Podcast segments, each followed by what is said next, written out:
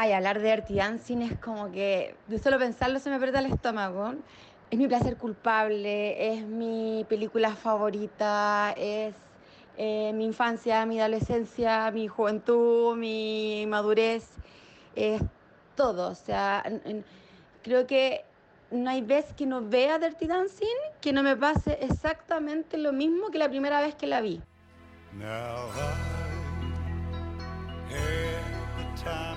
My life. No, I never felt like this before. Yes, I swear it's a truth, and I owe it all to you. I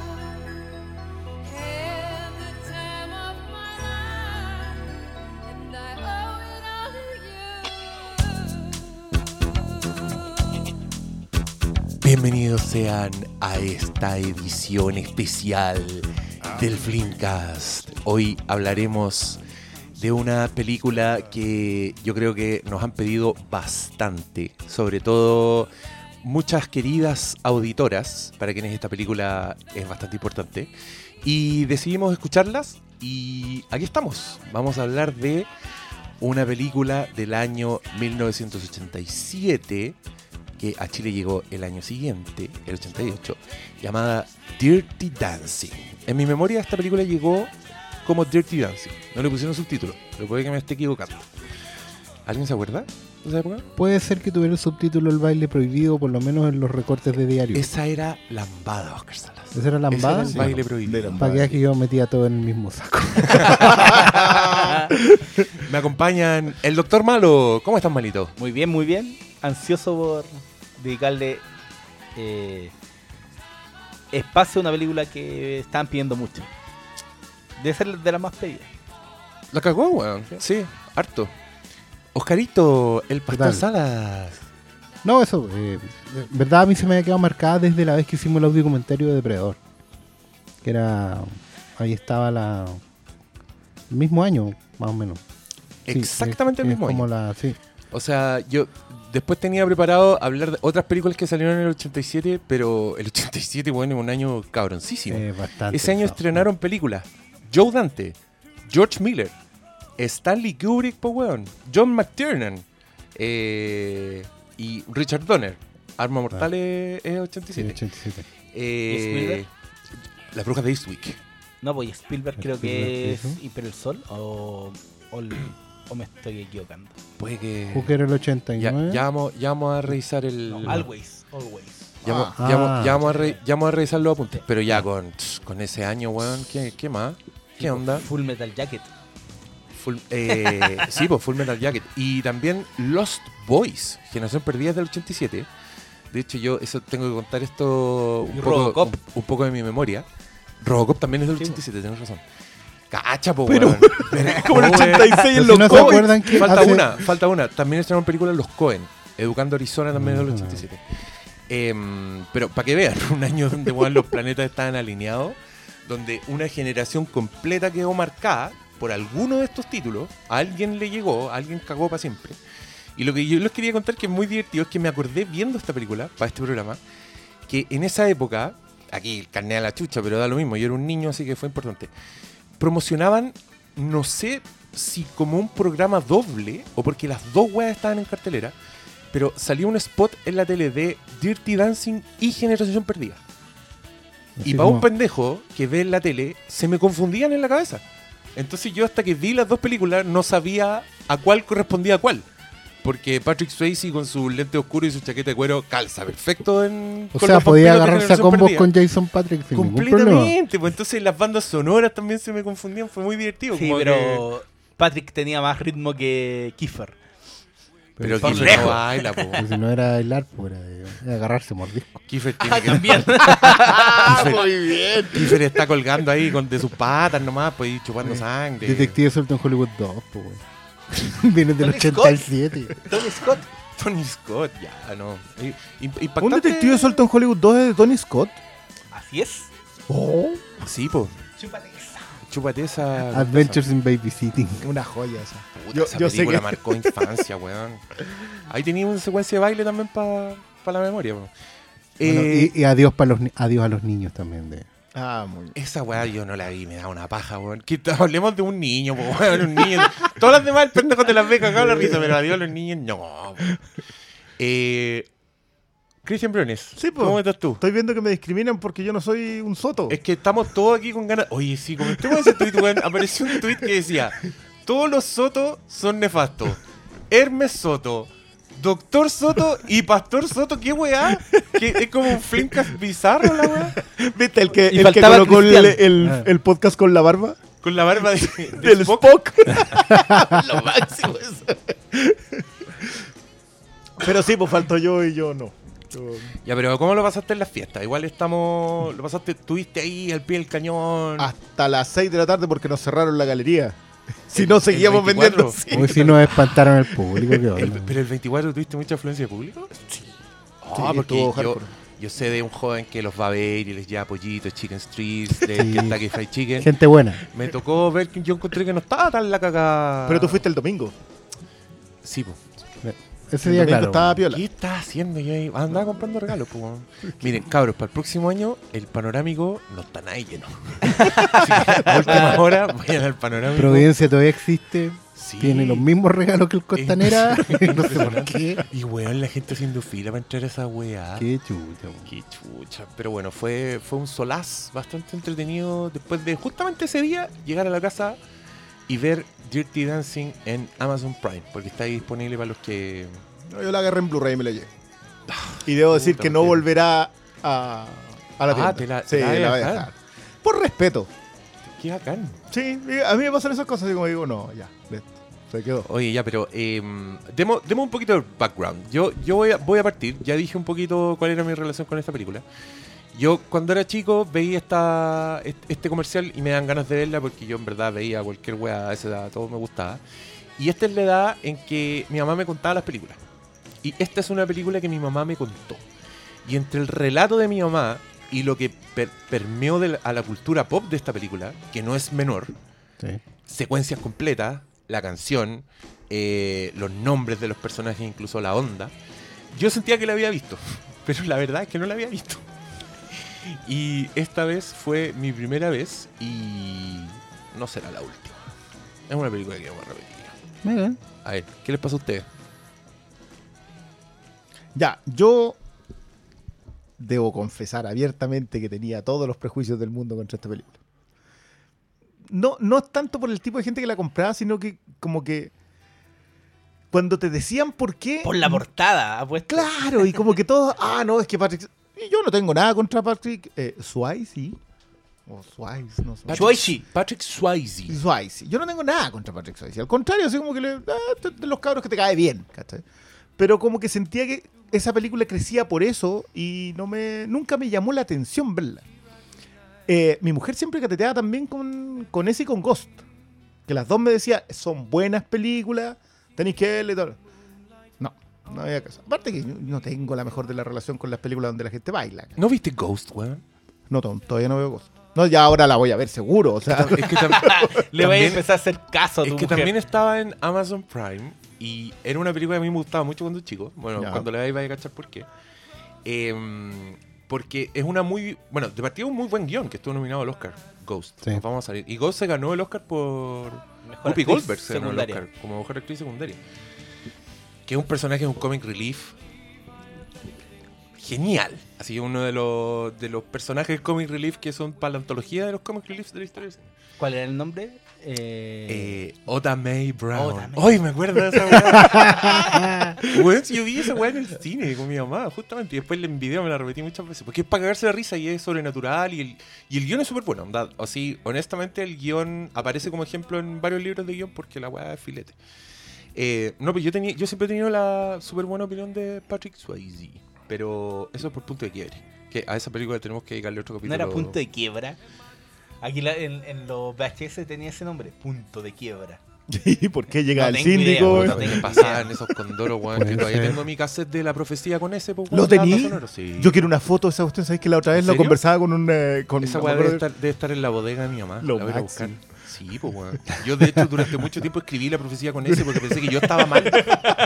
Después O de sea, ese cassette pensé que estáis bien. Era, era como los concejales municipales, ¿no? Que distorsiona todo. ¿Por Claro, qué? ¿por qué? ¿Por qué se escribe ¿Por con existen esos weones? Que te caga toda la onda.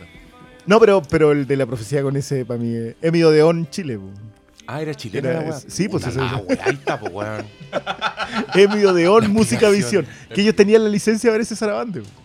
Qué- Bueno, no, no, no, no, no quiero desviarme. Pero el punto es que Empezó a hacer a El- taladrar. el lunes en la noche llegué del, después de un arduo día de trabajo, me dormí una siesta, me pegué una ducha, me levanté y me puse a ver con la mejor de las disposiciones Dirty Dancing. Fue- tu película navideña. Fue mi película navideña. Bueno, ya, ya que meten cualquier weá en película navideña, Oye, me este parece año, este año estuvieron increíble O, o todo nos de gigante, mi pobre weón. angelito, po. No, ahora, cualquier película en angelito. de nieve la están metiendo en el saco, po. Sí, pues, weón. Yo, o sea, yo, Titanic es de, de Navidad, pues, weón. Leonardo DiCaprio al final se ve igual al Johnny, Juanito Escarcha.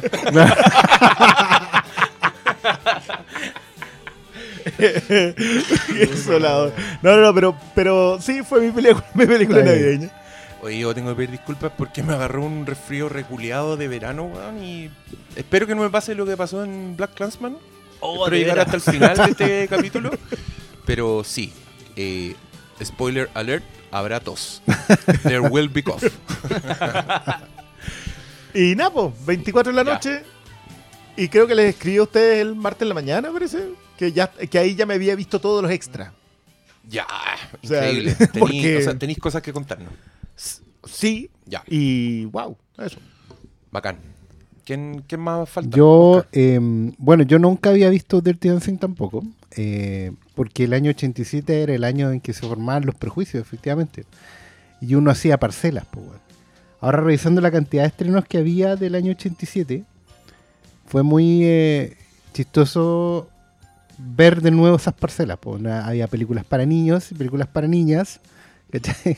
y uno le hacía la cruz a las otras y no ni te acercaba ahí, pues.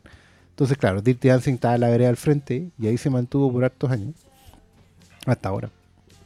Porque. Pero, pero sabes que al mismo tiempo creo que fue bueno verla con, con ojos de Viejo. de viejo. Porque veis cosas que evidentemente nadie vio en su momento tampoco. Sí. ¿ah? Eh, sobre ciertos subplot y cosas así. También uno puede ver más allá de lo que, por ejemplo, a mí me, me funcionaba como barrera, que era el título, esta como promoción de... ¿Por qué la metí en el mismo saco que Lambada o que La bamba. eh, La Bamba o cualquier... que pueden ser buenas o malas películas, Nada lo mismo. La Bamba, po. Bueno, pero- la Bamba pero era un están ahí- biopic de Richie Valens. Ya, Sí, sí, pero el pero problema es cómo te película las saco. vendían, cómo te las vendían en esos años. Es como, ven a ver la nueva Flashdance, que Sí. era como que te metían todo en el, en el saco de ah, películas de gente que baila. Y loco, había un momento en la vida en que uno no veía ni películas de gente que baila ni películas de ¿Qué gente te que con cante. Tampoco. La mejor esa película del universo según una película, o sea, según... Sí, pues, una película de Marvel Studios. Ah, claro. A ver. Ah, ¿Cuál? No tengo idea.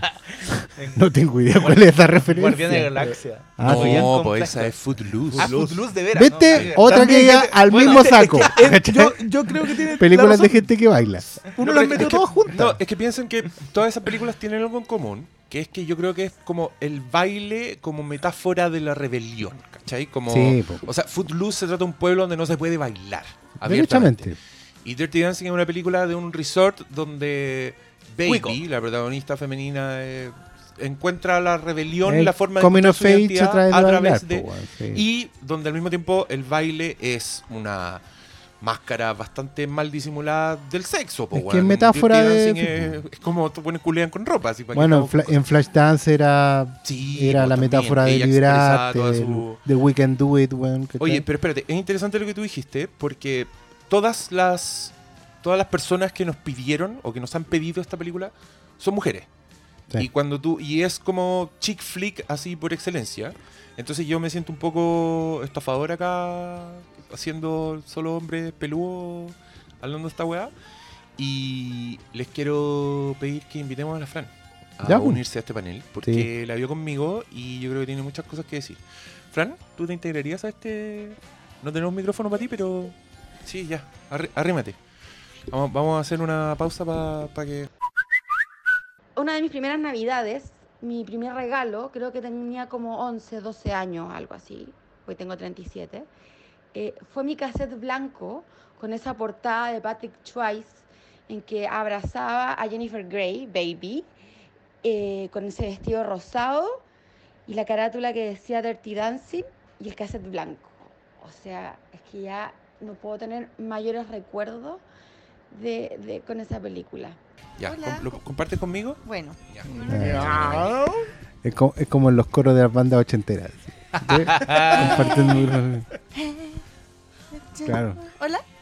Ya, cuéntanos tu relación con Yo, eh, bueno, yo cuando salió Dirty Dancing todavía no, no nacía. Ah, ya, vámonos. Listo, Vamos, adiós. nos vimos. entrada, ¿Qué Hay es que ser esto? honesto, po. O sea, tú la viste en video, digamos. No, yo la vi Básicamente. día con el Diego por primera vez. Ah, ya. Porque yo también vengo de la vereda del prejuicio.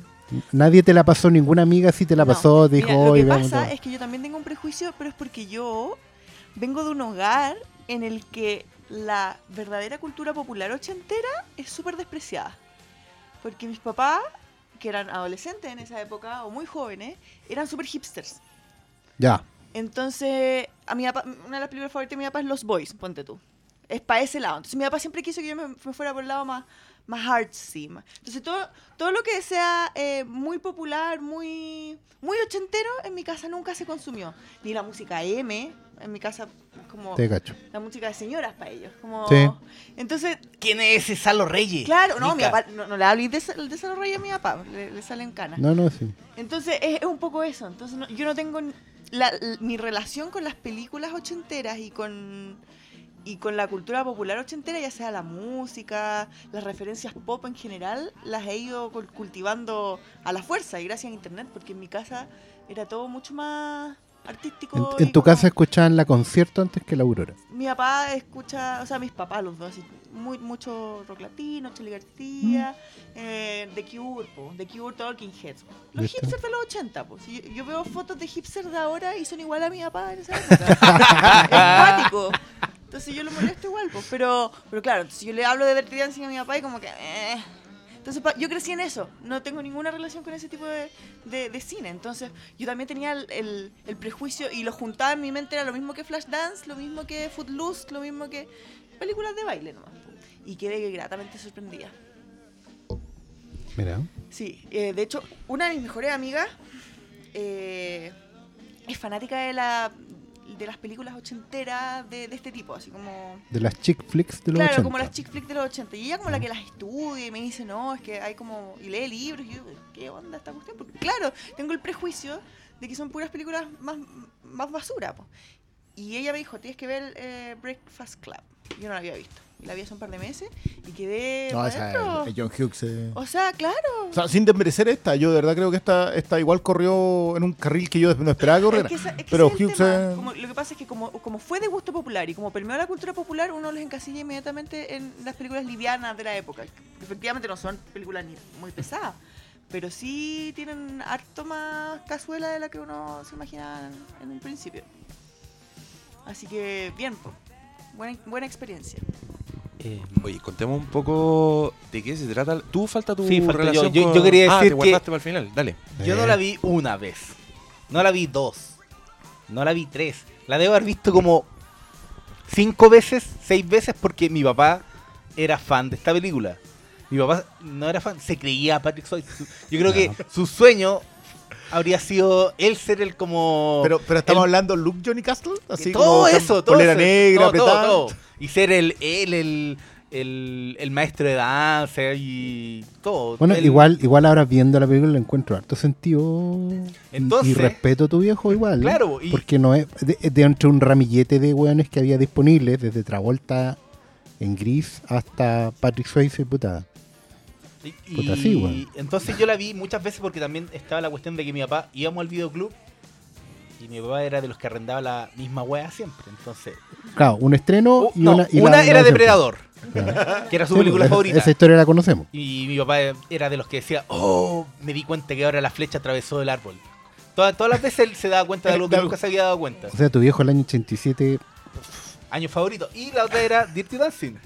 Entonces yo ya la había visto muchas veces y yo obviamente cabro chico decía, ya la arrendaste de nuevo. Y era como. eh, mi- rechazo era más como todo lo que era. que le gustaba a mi papá. Porque a mi papá le weón. gustaba Batman, la serie de los 60. La veía mucho y entonces yo ya. Después veía el Tarzán de Johnny Weissmuller. De. Weissmuller, y mi papá veía con mi hermano chico. Y veía Tarzán y su hijo. Y todas esas películas yo era como, ya está viendo estas cuestiones añejas. Entonces nunca lo pesqué, pero sí las vi. Ya. Y entonces con a mí me pasaba con esta que yo la vi muchas veces y me acordaba del baile, de la trama, de todo cuando me la repetí para, para hablar de ahora. Entonces era como. Cuando ustedes me decían, no la he visto, y decía, ya, en serio. Y era porque para mí era como de las películas ochenteras que, que eran de las más vistas. Y de hecho, esta fue, creo que de las más populares, o sea, de las más que vendieron más entradas ese año. Y cuando consideráis todo lo que estrenaron ese año, igual no es menor. Sí. Verdad eso. De hecho, hablan mucho en las entrevistas, en, lo- en el material extra, de una cosa que se llama. el- Es uno de los primeros sleeper. Sí, es, de esa- es de esas Como que películas. nadie esperaba es nada. película muerta. O sea, la entregaron muerta. Esta cuestión no la va a ir a ver nadie. Y. um, y pasa por una cuestión completamente alternativa que es que el New York Times escribió un review con fotos a tamaño completo en la página como en el Artes y Letras eh, por el tema del aborto. Y ahí se arma una bolita de nieve que hace que Dirty Dancing empiece a ser estrenada en otros cines, en más cine adulto. Porque la película estaba dirigida al público objetivo adolescente. Y la misma, la escritora y productora habla de que eh, si hubiesen ido al revés, es decir, adolescente-adulto, la película se muere. Pero como fue adulto-adolescente, las dos primeras semanas la vieron adultos y después de en adelante empezó la bolita de nieve con los adolescentes. Pero bueno, eso entraremos un poco después porque igual lo, del- lo de la razón es un- para mí el tema de fondo. de- Oye, contemos un poco de qué se trata, porque mm, por si hay alguien que no ha visto Dirty Dancing o, o le pasa lo mismo que pasa a mí, como que solo la cacha por lo que se ha absorbido la cultura popular. Sí, de hecho se vende muy mal esta película. Sí, Ya, sí. se vende muy mal. De entrada es una película de época que curiosamente, bueno, el tema central con el que parte esta, este programa se ganó un Oscar a la mejor canción. Pero puta, es una de, la- de, de las canciones que son como que- emblema de los 80. Es De- una canción- descubrieron la música ochentera. Claro, inventaron la- Claro, cuando aparece el como disco con el como vengo del futuro, pongamos esta canción. pues, digo, es, es un poco como corazón de caballero la weá, como que se pasan por el aro el... Y, Y en la el de estética también, pero sí. bueno, transcurre en los 60, el año 63. el parece. 63. Antes de que muriera Kennedy. Y cuando se- Estados Unidos todavía creía Tenía sueños. valores. No, por los viejos valores. Y se trata de, de Baby, Jennifer Grey, así se llama ella. Eh, es como el sobrenombre familiar, como que todos le dicen Baby, su nombre es Frances, pero le dicen Baby. Un Baby llega con su familia a un resort que tiene un montón, esta película tiene un montón de cosas que no se hacen explícitas y que yo las leí por ahí averiguando. Y lo que pasa es que en esta época existían los resorts exclusivamente para judíos, Sí. con plata. Porque al parecer es una época donde en los recintos vacacionales te discriminaban al judío. Entonces existían los resorts solo para judíos y eso es esto. Es un resort Desde el principio del siglo XX en Estados Unidos pasó eso. Sí. Mira tú. Y, y es un resort donde entretienen a, los buenos que van. Y esta loca va con su familia conservadora judía. Y se encuentra con que el staff, que son como unos camareros, los instructores de baile y todo esto, se juntan eh, en, en las noches y todo y bailan, pero una weá que es para que es para mirar el baile e ir a confesarse. Es, es como No, un poco mira. como lo de Titanic. Es, es era como Dancing, pues, la- es como el baile... Ah, No, tú pero decís sí, cuando vean al... Pero tenían al- también un- una base de lucha de clase, porque la primera era como todo muy respingado, y, pero era, estos eran como el- en los potreros, en, Se llaman ahí todo- barracas. en las barracas. En las barracas. todos ahí bailando la- con poleras mojadas. Pero igual, pero igual hay, un, hay como una distinción porque es más perverso que eso, porque acá los jefes de, de los meseros y de los instructores de baile básicamente les dicen, ustedes se tienen que jotear Es que, y follar a nuestra es que hay a, una. la- nuestros a las clientes. feas A las incluidas. mino- claro, incluyendo a las feas. Y, y lo que pasa es que Baby descubre este mundo, se siente muy atraída y conoce a... Pero le dicen que se la joteen, le- les prohíben como. Lo que pasa ir- es que, es ir que a hay, un factor que no es menor, que es em, dentro del personal de servicio hay una división de clase. Claro. ¿Cachai? O sea, está la aristocracia, que es una weá que son los clientes del resort. Porque no hay gente que vaya así de vacaciones. De hecho, es cuático porque yo tengo la, la impresión de que eso fue una moda de principios del siglo. Porque, por ejemplo, yo, no es que yo haya ido a esos resorts, pero ¿Cachai? Que yo tengo por, por cuestión familiar la posibilidad de ir a balnearios de una empresa grande, de estas antiguas, ¿cachai? Que tienen cajas de empleo. Bueno, el banco estaba ya.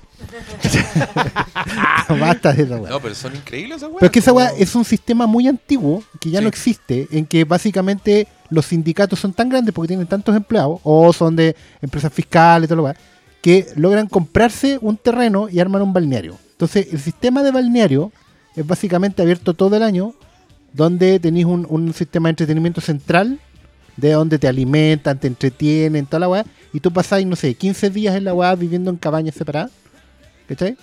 Y ahí vais, interactuáis entre los huéspedes y el personal de servicio, ¿cachai? Que son, siempre son como temporeros de la entretención, ¿cachai? Contratados por el puro, por puro En verano. la época estival. ¿Cachai? Claro. Y ahí se hacen las lucas para todo el año, porque en realidad es re buena pega. Y aquí en, en el, en el resort de Baby, digamos, eh, están divididos, pues, están divididos por clase por el tipo de trato que dan. Porque Claro, está, el, está el servicio formal, que es el de los camareros, los locos que te atienden en la mesa. Que esos son sacados de la universidad y también Claro, son judíos. son, son universitarios, ¿cachai? Que están, no sé, escuela de medicina, wey, así. Esos buenos están ahí para hacerse las lucas de, de nada, ¿cachai? De Para hacer cigarros. contacto. Ellos están ahí justamente Pa' para hacer contacto. Hay una escena cuando el loco le dice, bueno, suelta en la escuela de medicina porque es un doctor, ¿cachai? Claro. Están Perdonen, haciéndose la... acá ha visto la segunda de mm, eh, Miss Maisel. Ah, pensé que decir Dirty Dancing no, no, no, es, capítulo. es que hay una secuencia completa con las Catskills. Catskills era el resort que quedaba a las afueras de Nueva York y lo que pretendieron hacer con, eh, con Dirty Dancing era que fueran a Catskills, pero no les dieron las lucas. Claro. Entonces lo tienen que hacer eh, fuera de eso, porque la chiquilla, la escritora, iba a Catskills. Claro, sí. De hecho, lo de la escritora es súper Que- autobiográfico. eso- sí, eso, digamos, eh, la película es dirigida por un señor que tenía mucha experiencia en musicales y weas así. Ganador del Oscar, ¿no? Ganador del Oscar, Por ¿por un qué? documental. por unos documentales sobre eh, la llegada de la música clásica a Estados Unidos. Mira, son- que, que lamentablemente falleció a principios de los 90, Y pero joven, alcanzó a carrera. entregarnos joyas como eh, Tres hombres y una pequeña dama, Ah, mira. secuela de Tres hombres y un biberón, esta vez sin fantasma. Eh, Cambio de hábito. Cambio de hábito Cambio de con hábito. Guppy Goldberg, también Uno comic- y dos. la comic relief de Ghost. Y otro, y otro hit, Y- no, o sea, ese fue como película que nadie esperaba y que vendió mucho. Y el, y el cascanueces con Macaulay Culkin. Puta la weá. Merecía más nuestro amigo, pero. ¿Andolino se llama? Eh, ¿Era se Vittorio, llama- Vittorio Andolini? Vittorio No, no era Victoria. No, se llama. No, pero ¿quién pero- era Vittorio Se llama eh? Emil Ardolino. Ya, ¿viste? Y la película Corleone, es, y es escrita por eh, una chica, una mujer dramaturga que se llama Eleanor Bergstein, que ella misma... Hay muchas weas de su biografía en, en Dirty Total. Dancing. Ella era Partiendo judía. o sea, por el- es judía. Y que tenía un sobrenombre como decían, Baby, su papá era doctor. y que iba resorts culiados, ¿cachai? Entonces la loca Y bailaba. knows her shit. ¿Cachai? Estoy viendo una foto acá y es que es impresionante lo igual que es a la Sí. hermana grande de Baby. Sí. A mí me Es impresiona, a mí me impresiona que Baby sea tan Barbara Streisand chica. Es tan Es chica. como tan, es como tan así. Sí. Ah, así son las chicas.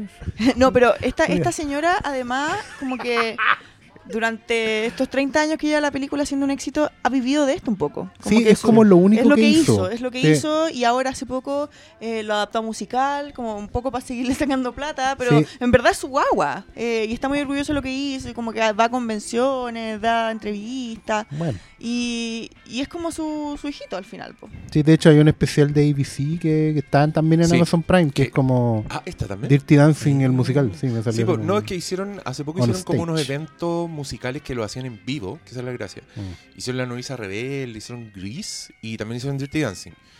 Y también la weá tiene una pseudo secuela que se llama Dirty Dancing Havana, Havana Nights, Nights. Precuela. donde actúa Diego Luna. Es ¿Ah, precuela, precuela? por- es precuela porque transcurre Sí, antes, antes. porque transcurre en los 50 en Cuba. Y Patrick Swayze es Justo tiene antes un la cameo, así revolución, como de profesor de baile que aparece Sí, fondo. yo leí, yo leí que le ofrecieron 6 millones de dólares por hacer la secuela. Pero, pero ¿cómo, cómo y, sí, y dijo muy no. dignamente Sí. declinó. Dirty Dancing es una de las películas, de mis películas favoritas de la vida, la he visto 1500 veces.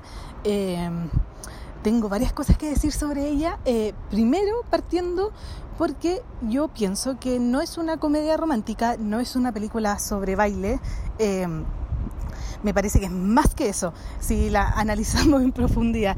Eh, tiene temas como feminismo, aborto, aborto clandestino, eh, lucha de clases sociales, superación eh, y además obviamente el romance que es lo que lleva la película, que es parte de la entretención. Un gran valor, Patrick Swayze. Es que, ¿cachai? Que Patrick Swayze hace bien a todo lo que Travolta hace mal.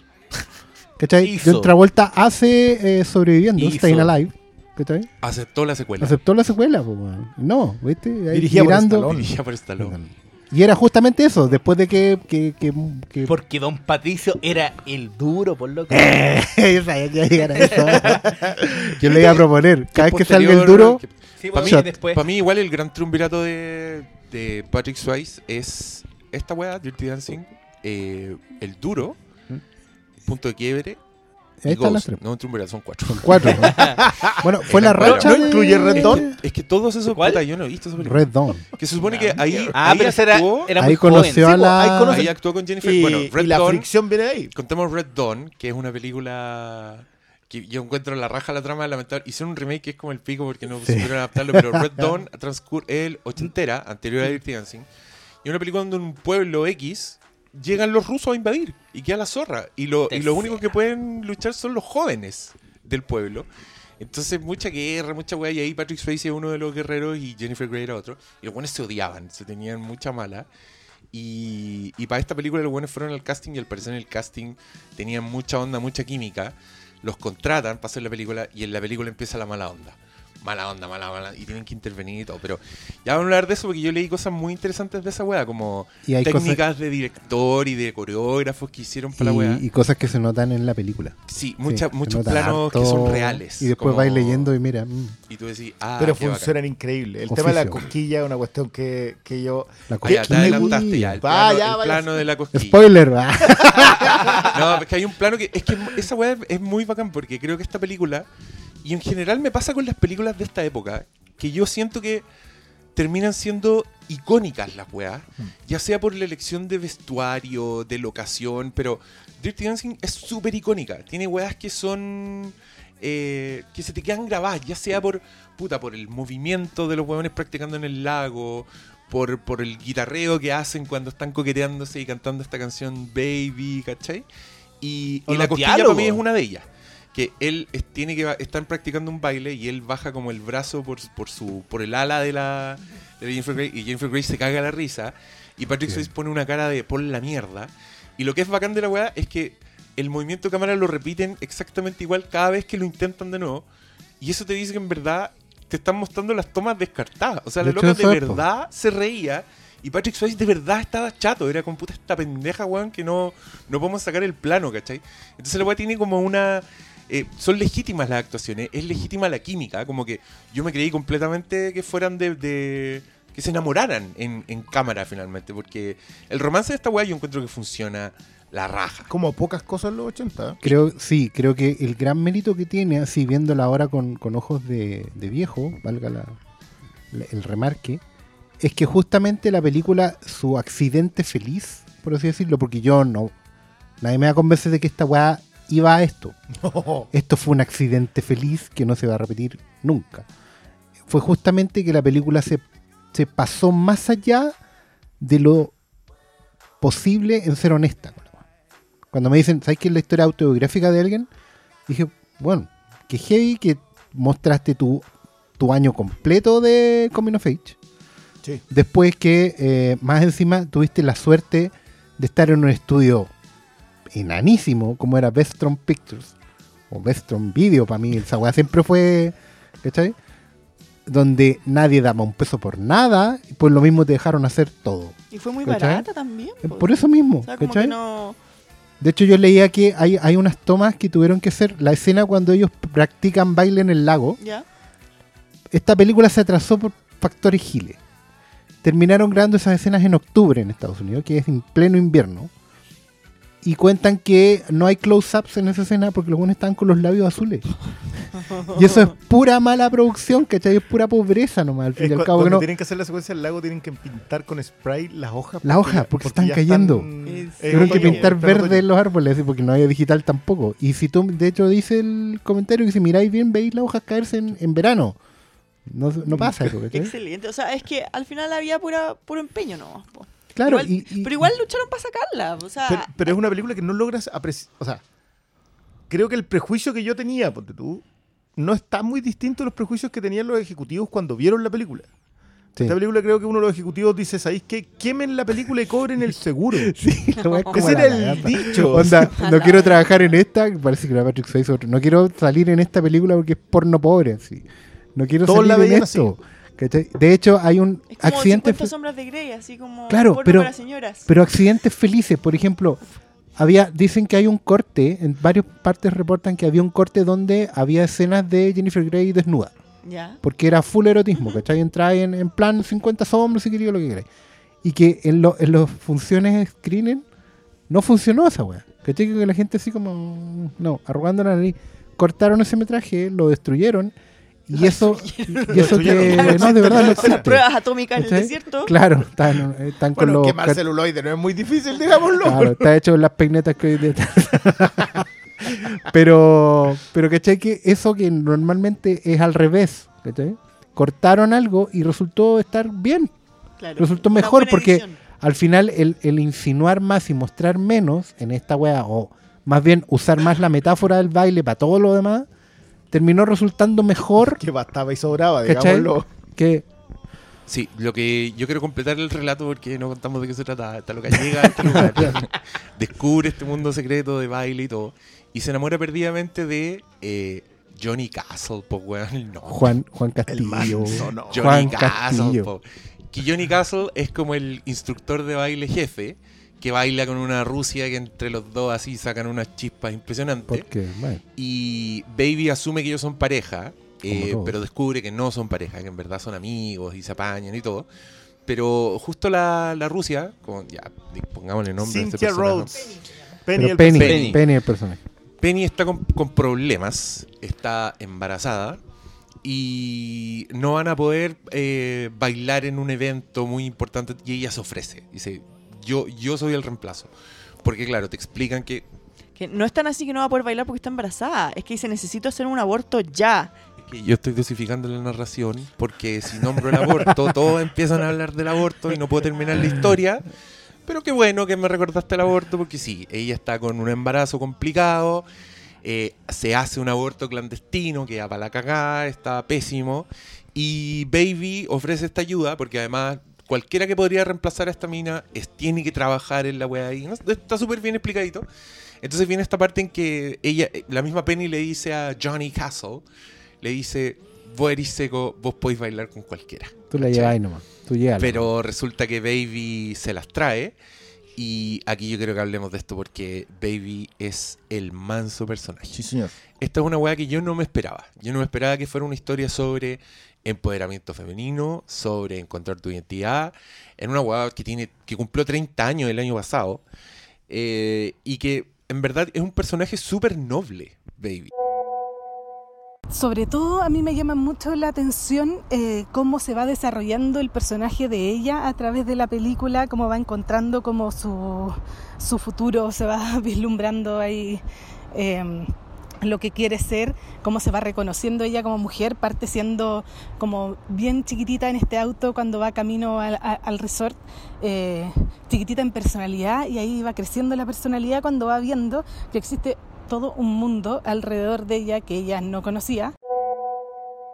A mí me sorprendió eh, mucho su generosidad, que siempre se entre... Cada vez que Baby se mete en problemas es porque pone a los demás antes que ella. Y, y aquí vamos a llegar a que yo creo que el pastor nos hable porque hay una escena que me sorprendió lo, lo pornográfica que es para mostrarte la weá. Hay un personaje que es Bobby, Bobby se llama el saco weá, que es el papá de la guagua. De, de Penny y es uno de los Ya, meseros Harvard. Sí, universitarios privilegiados sacos de wea y, Y objetivista, para peor.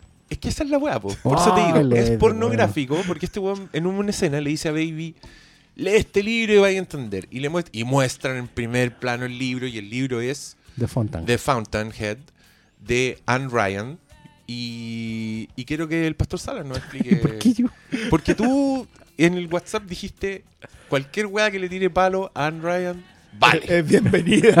Así que, dale, cuéntanos. Lo que pasa es que, a, a ver, Ayn- bueno, no sé si Ayn Rand o Ayn Ayn Rand, Rand, sí. ¿cachai?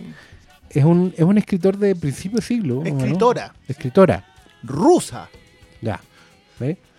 Ahí ni siquiera, no, no me sabía ese dato, yo sabía que eran, habían publicado estos libros, que eran, eh, a ver, a principios del siglo XX entraron súper fuerte en ciertos sectores de la sociedad norteamericana, porque hablaban un poco de, eh, a ver, una filosofía que implica eh, colocar al hombre como el centro, al, hombre, al, al- ser humano, digamos, a la persona, como en el centro del universo, pero, a ver, ¿cómo lo podemos decir claramente? Donde el hombre se construye a sí mismo en base a, a- ciertos postulados y ciertos esfuerzos que sincronizaron muy bien con el nacimiento de la cultura moderna a principios del siglo. O sea, cuando en Estados Unidos se construían rascacielos, había una, vis- una visión filosófica detrás. No era construir grande por construir, ¿cachai? Porque fuera. Sí, tiene mucho de eso, tiene mucho de, de- de esta cosa de, re- de reconstruir la Torre de Babel, ¿cachai? De, ser como que cada hombre es su propio Nabucodonosor, ¿cachai? Es una weá muy... eh, eh, de colocarte como en el centro de la existencia como un made self man, ¿cachai? Eh, es base de, A ver, lo que pasa es que el principio del siglo XX fue como una suerte de eh, explosión del ser humano, del hombre, como un constructor, arquitecto de su propia, de, de su propia existencia a niveles superiores. ¿Cachai? Es como decir, ¿sabes qué? La religión no te sirve, eh, la sociedad no necesariamente te sirve. Si tú eres lo suficientemente elevado, puedes construirte a ti mismo y construir la, la- sociedad que necesitas. ¿Cachai?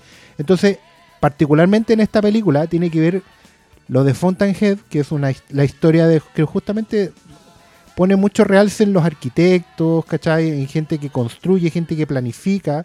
Acuérdense que al principio del siglo XX había mucha obra de, de arquitecto-ingeniería, al fin y al cabo, porque era la conjunción de todas estas cosas, de construir eh, eh, mega urbes, ¿cachai? De Es que planificar. pasada la revolución industrial. Claro. Es como la demostración de que una persona con un invento puede hacerse millonario. Exactamente. Y eso, por ejemplo, la- tenía, tenía obviamente proyecciones positivas, como por ejemplo las ciudades universitarias. La, todo, el, todo el concepto, por ejemplo, de la Universidad de Concepción, como una urbe universitaria, integrada con, con, el, con la otra urbe, la social, digamos, es parte de eso, ¿cachai? De esto de tirarte con un obelisco y una esplanada gigante, es parte de esta visión, digamos, gigantesca integradora de media metrópolis, como de Fritz Lang, ¿cachai? Ese, ese, por ejemplo, esas películas tienen pa- un poco de la filosofía de esto de Ayn Rand, ¿cachai? Pero también, por ejemplo, le daba pie a cosas como el nacionalsocialismo y, ¿cachai? y, la- y las marchas Leni Riefenstahl, por ejemplo, manteniéndonos dentro del cine y todo eso. Pero es ¿Tú que al final que igual es como una es como una exacerbación de- al capitalismo, es como el, el es como el, Claro. el humano si se esfuerza lo puede lograr y, y tiene si- que trabajar para y ello. en realidad sí es y- Más capaz y eso- mueve las condiciones de... Lo que pasa es que como, la, como Rand era mm, ruso, era judío ruso. Judío rusa, claro. Es su ella sufre la revolución bolchevique. Ajá, sí. Entonces, su odio y la razón por la cual al final, no sé si sea la razón, pero digamos que la base a la que se le da la opción de por qué es tan anticolectiva. Y por eso el objetivismo tiene que ver con el individuo. Y es el individuo el que puede superarse, no con la sociedad. Entonces, los randroides, que, es- que a mí me parece un gran término para definirlo, Sí.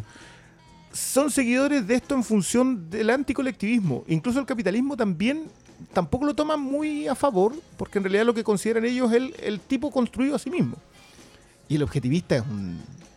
A lo que te describen acá de Bobby, en realidad, ellos piensan en que solamente tenéis que ganar tú. Es, es la cultura del codazo en el mismo capitalismo. Entonces, Y lo que pasa es que, Pero por que- ejemplo, pero para, para, eh, tú están a ver- dijiste que es.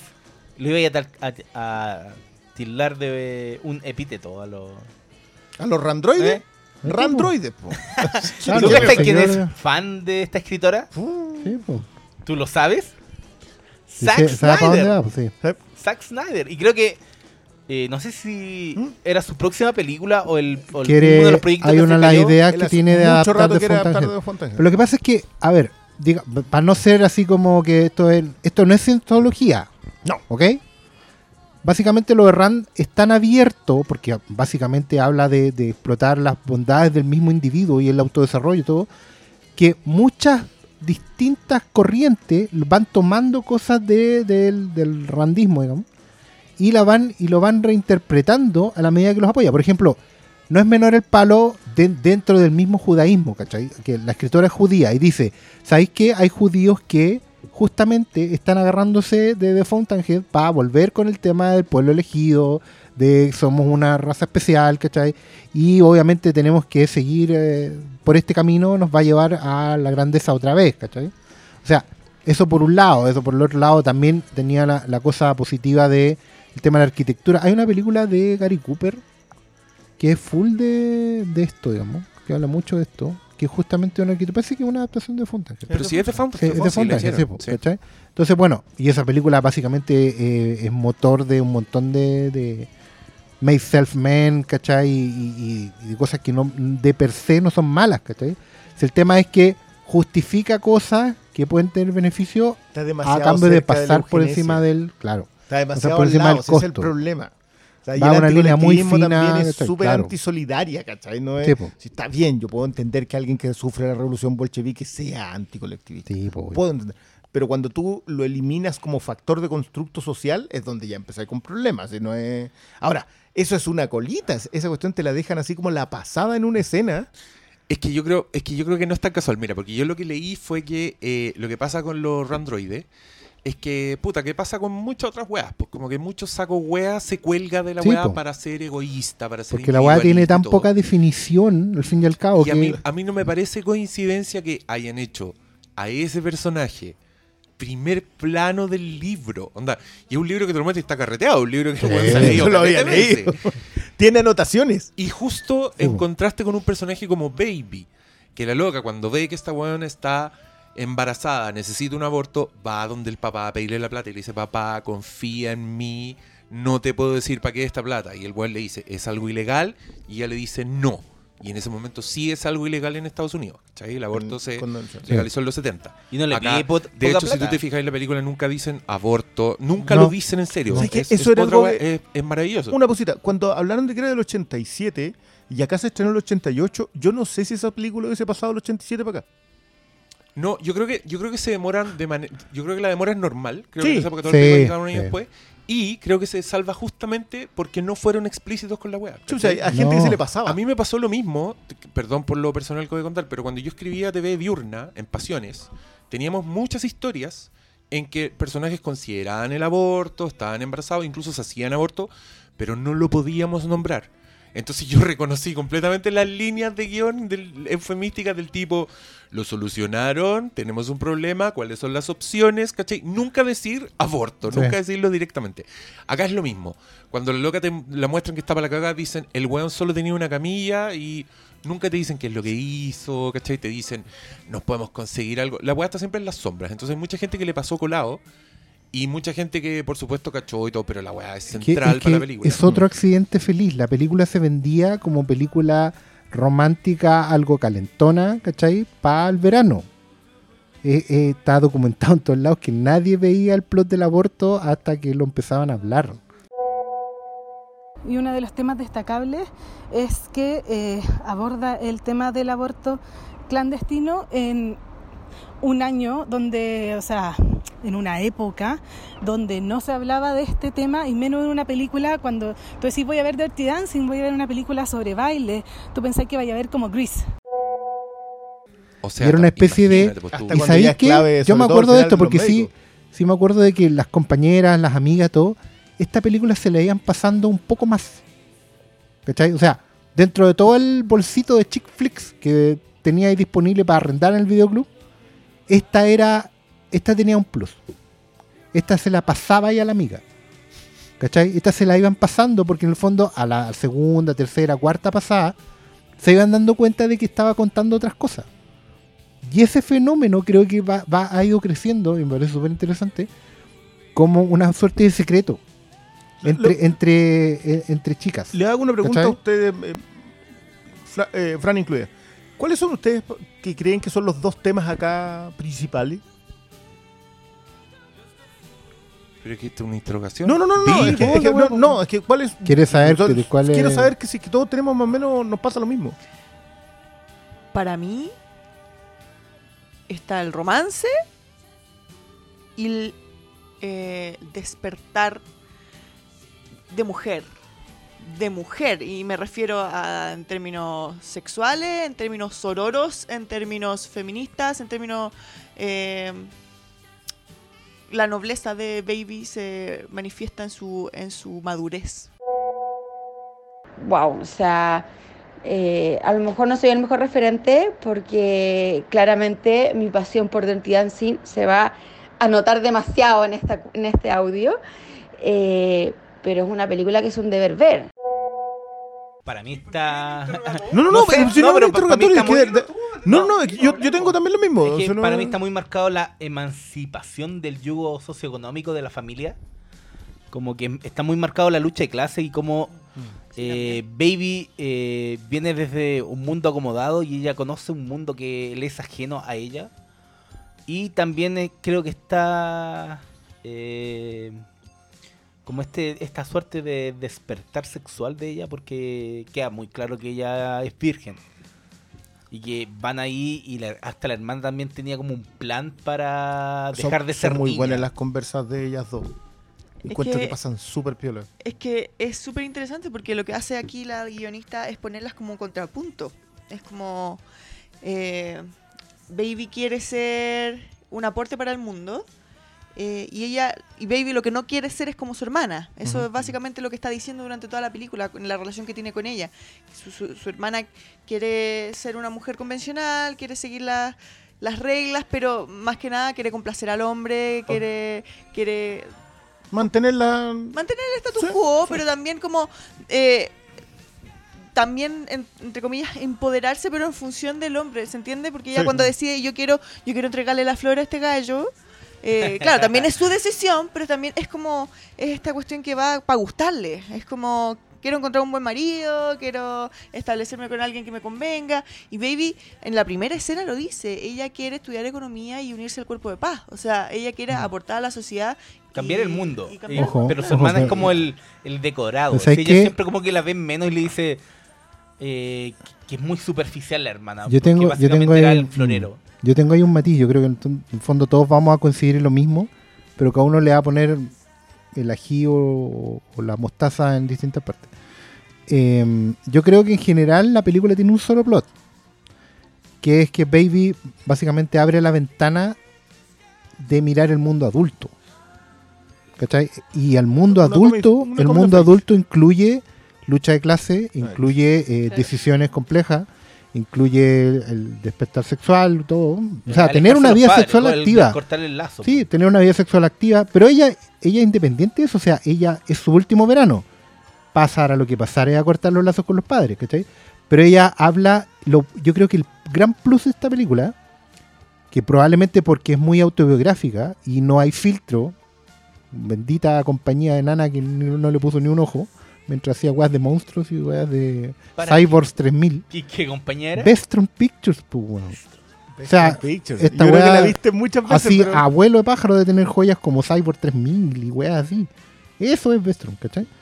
Eh, era, era como Canon, pero pobres. pero más pobre. Más pobre. Ahí peleando con Carloco. Carolco. Carloco Pictures. Sí. Carol, como. Es que mira, Sí, ¿sabes lo que pasa? Pero espera, va a terminar la idea. Andrew Wagner. Andrew productor. sí, po. Sí, como Mario Casar, como del- Mario de- Casar y Andrew. Vaina. Sí, po.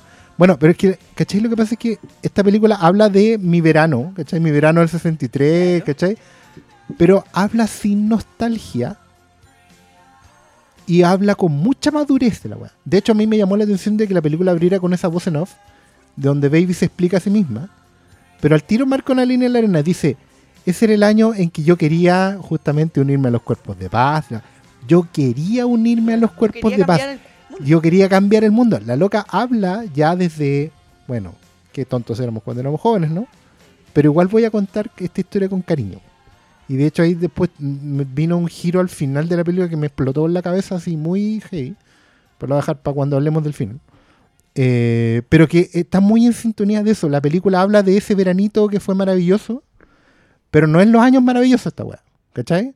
No habla de ese tiempo fue mejor. En realidad, claro. ese tiempo fue muy naive y fue muy inocente. Y no me, me Es marcó. que parten con esa. Es que, pero es que es súper importante marcar que fue un momento en que todo giró para un lado, ¿cachai?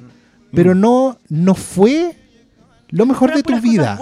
No, ¿cachai? Es- fue, un- fue fue- el punto de quiebre. po. fue el punto de quiebre, ¿cachai? que sé pero que, no eh, fue... La película parte con el diálogo. ah, Me llamó mucho la atención. Yo la había visto muchas veces, pero ahora ya más viejo, cuando dice fue antes de que muriera Kennedy. Y eso Sí, habla po. mucho de Estados Y Unidos. también habla de, como- de los monjes que se estaban quemando Exacto. Ah, en la de Ho Chi plaza. Minh y de Ho los Chi- monjes Claro, y esa weá había pasado un- pues, seis meses antes, ¿cachai? Sí, de Entonces, hecho, ahí como que la establecen en la fecha. Claro.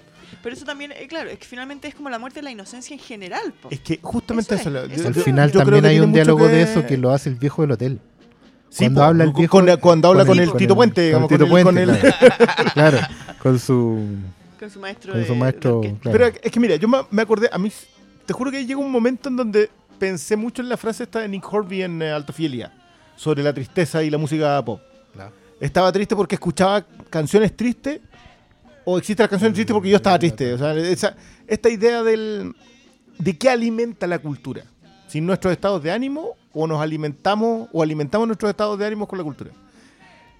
Y, y te juro que o sea, yo no me esperaba una película feminista en Dirty Dancing. O sea, te los digo, en, en- en la virginidad que entré a verla hoy día a los 41 años.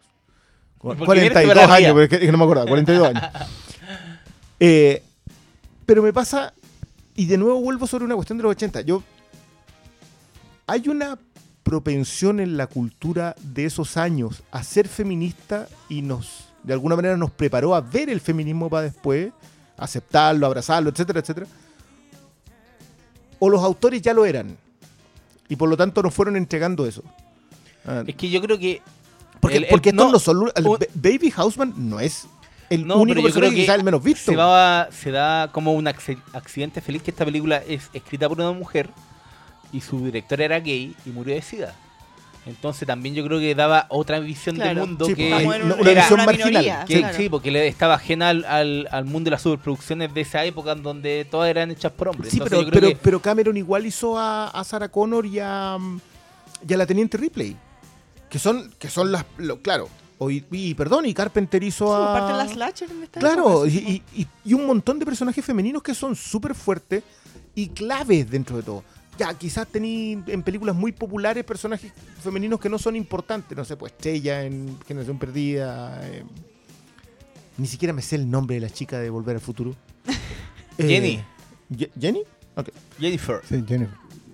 Que te- pero no son clave, pero hay muchas otras películas donde te empiezan a dejar ciertos cuentagotas, entre comillas cuentagotas, pero que hoy día los miráis en perspectiva y eran personajes claves para. O sea, lo que dice el Diego a propósito de la nobleza de Baby y, y lo que dices tú a propósito de la sororidad son momentos en que madura, se quiebra una generación. Una gran gracia de la conversación que él- ella tiene con el papá, es ese quiebre en la generación. Que, que, por cierto es pedazo de escena y está como hecha, es muy distinta al resto de la película. Porque está hecha como con. Es otro el tipo de plano en el que está construida, pero. Bueno, es que Jerry Orbach, que gran actor, Sí. Crimen y Pecado, La ley y el orden. La Ley y el La ley y el orden. Para que se ubiquen los... Sí, porque le, Loco, le él, es la voz de Lumière en La Bella y la Bestia de la Vela y es igual. Sí. Esa vela culiada es igual a Jerry. Ay, ¿qué, El- qué hacen primero? ¿Actúan los actores y animan o al revés? Este va a No, pero es que hay muy pocas veces, yo me acuerdo que el... Yo te diría que el Saul Goodman en Los Increíbles 2 y. Jerry Orbach son los únicos en Disney que el, el actor es igual, igual. al personaje, como que decidieron conservar el, el físico. Pero bueno, ese era un paréntesis. Yo en esa escena, yo creo que tuve vibes del Padrino 2. Si el weón ahí contemplando el lago, Sí. weón, y, y Y ese momento, su, que su actuación en verdad es súper contenida, porque el weón le, le tiembla la pera, ¿cachai? Como que no llega a llorar delante de la y hija. no alcanza ni a hablarle. Y la weá, es- pero es hermosa porque Sí. ella le dice, onda, tú entendís que el weón, el weón no es una caricatura, ¿cachai? No es el predicador, no es John Lithgow en, en Footloose. El Mm. weón es estricto, pero no es, no es un brujo así, una No, pero igual figura de está- autoridad. Pero son que- los resabios de la mejor generación.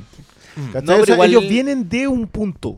Pero él está marcado también por por todo el, el plus socioeconómico que tiene. Sí, ese también es muy fuerte en la Pero por ejemplo, pero Baby, esa- Baby lo declara también al principio. Yo era la época en que lo único que quería era parecerme a mi padre. Mi padre era perfecto. Sí, po. Porque Sí, mi eso- mamá era una doña que casa, persona- pero mi viejo era doctor. ¿cachai? Pero, pero ¿sabéis qué? Era- La mamá tiene la escena que tiene. Sí, sí. Lo heredé. Déjate. Eh, Siéntate. siéntate, que yo, yo también, porque volvemos a, a pequeñas cosas, que es algo que a mí me pasa con Miss Maisel. Que Miss Maisel yo creo que tiene todas las confesiones de un feminismo no asumido. Porque ella tiene Pero que la hacer mamá da, cosas. da otro diálogo cuando dice como... eh, esto habla de mí. No me acuerdo el esto lo sacó de mí. Esto lo sacó de mí. pero ese no. Pero Ahora- ese era como el, típico recurso Claro, que, el que igual le da, era el eso- chivo, pero igual yo creo que hablaba más de, lo que era la también- mamá en esa, en esa familia. Hay un tema, ojo también, porque hay un tema que es recurrente en la historia judía, digamos, de cómo funciona la mujer judía. ¿Cachai? Hay un, poco un cierto nivel de caricatura en eso. En el sentido que la mujer judía es siempre sumisa, siempre ser- servidora al, al- al- al Señor, digamos.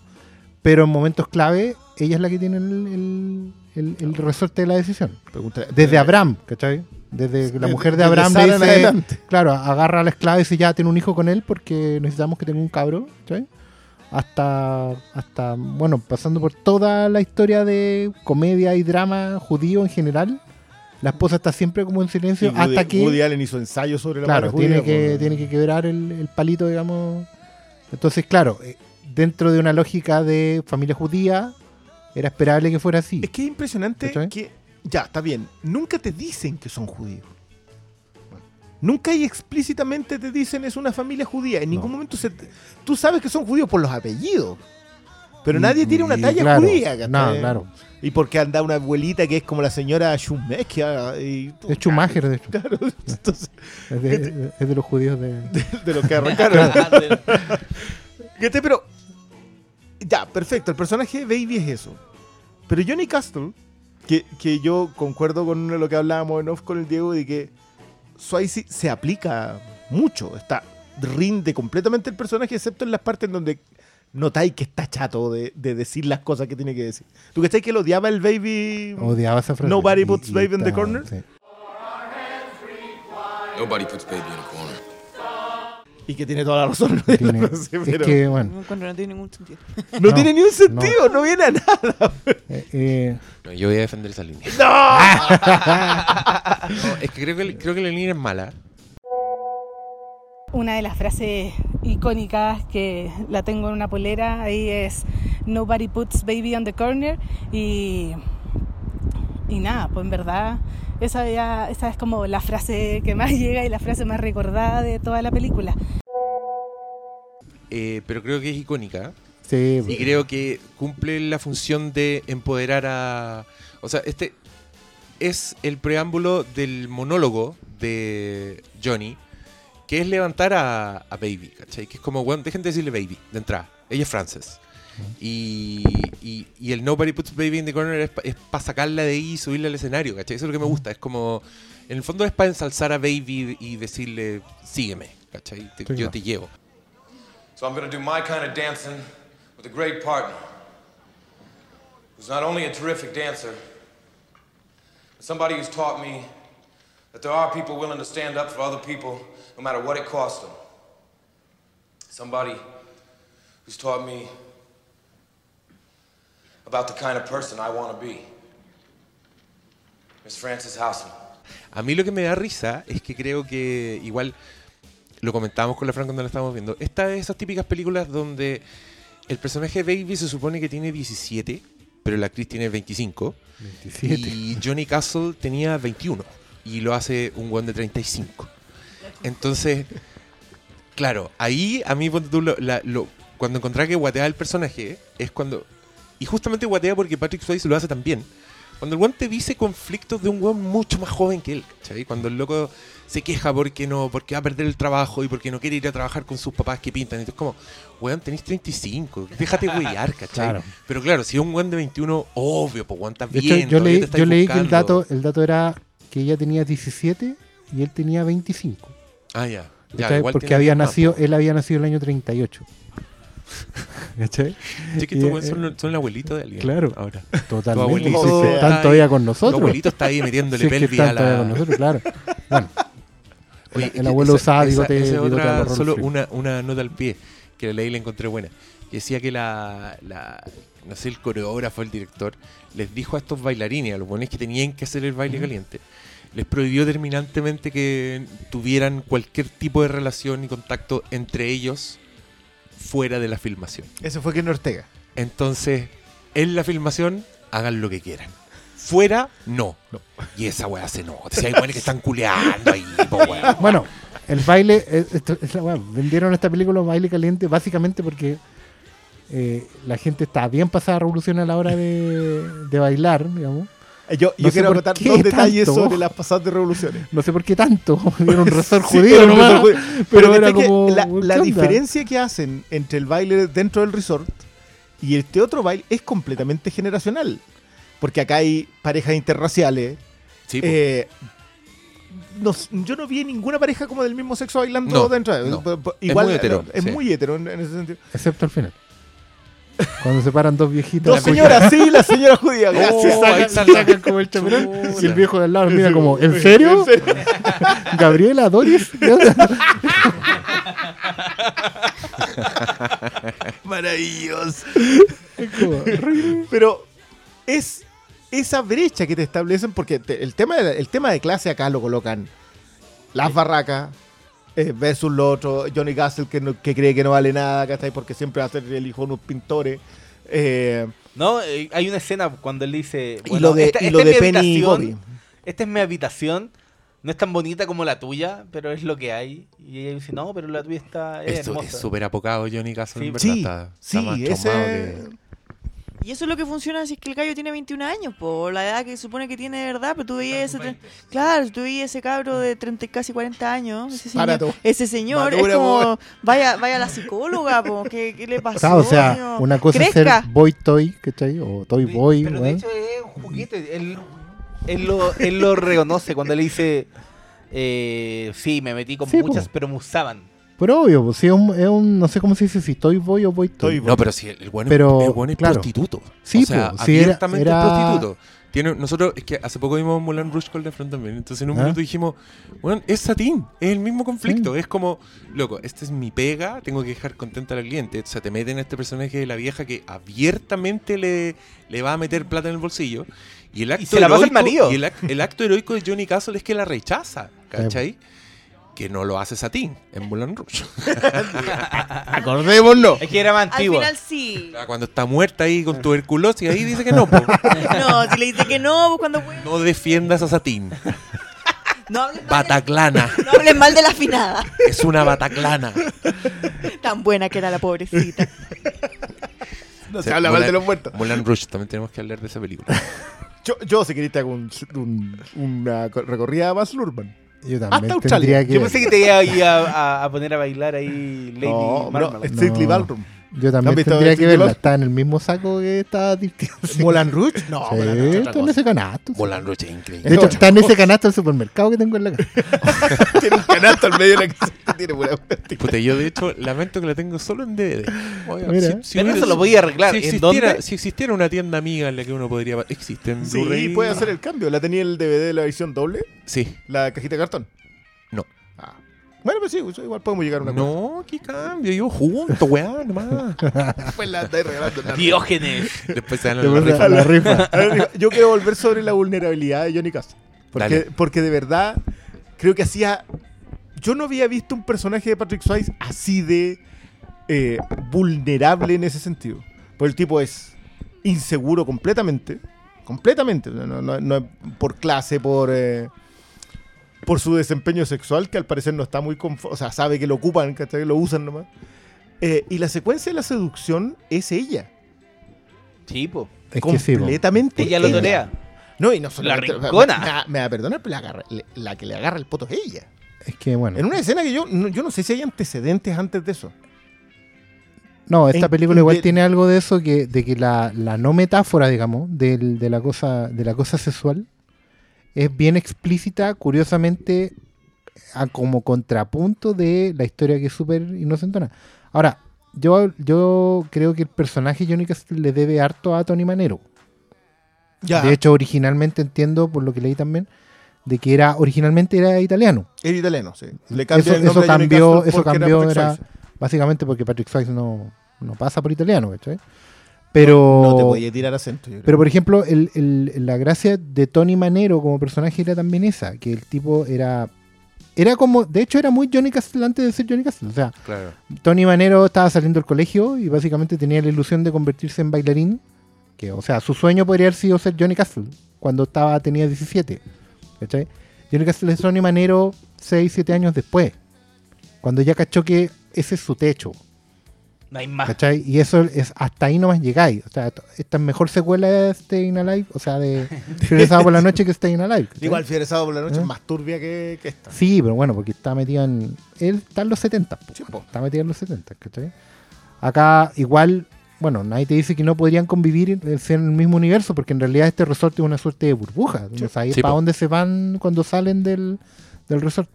Pero tenía eso, Hablemos tenía que. universo en un Ah, capítulo. cohesionado. universo cohesionado bailable.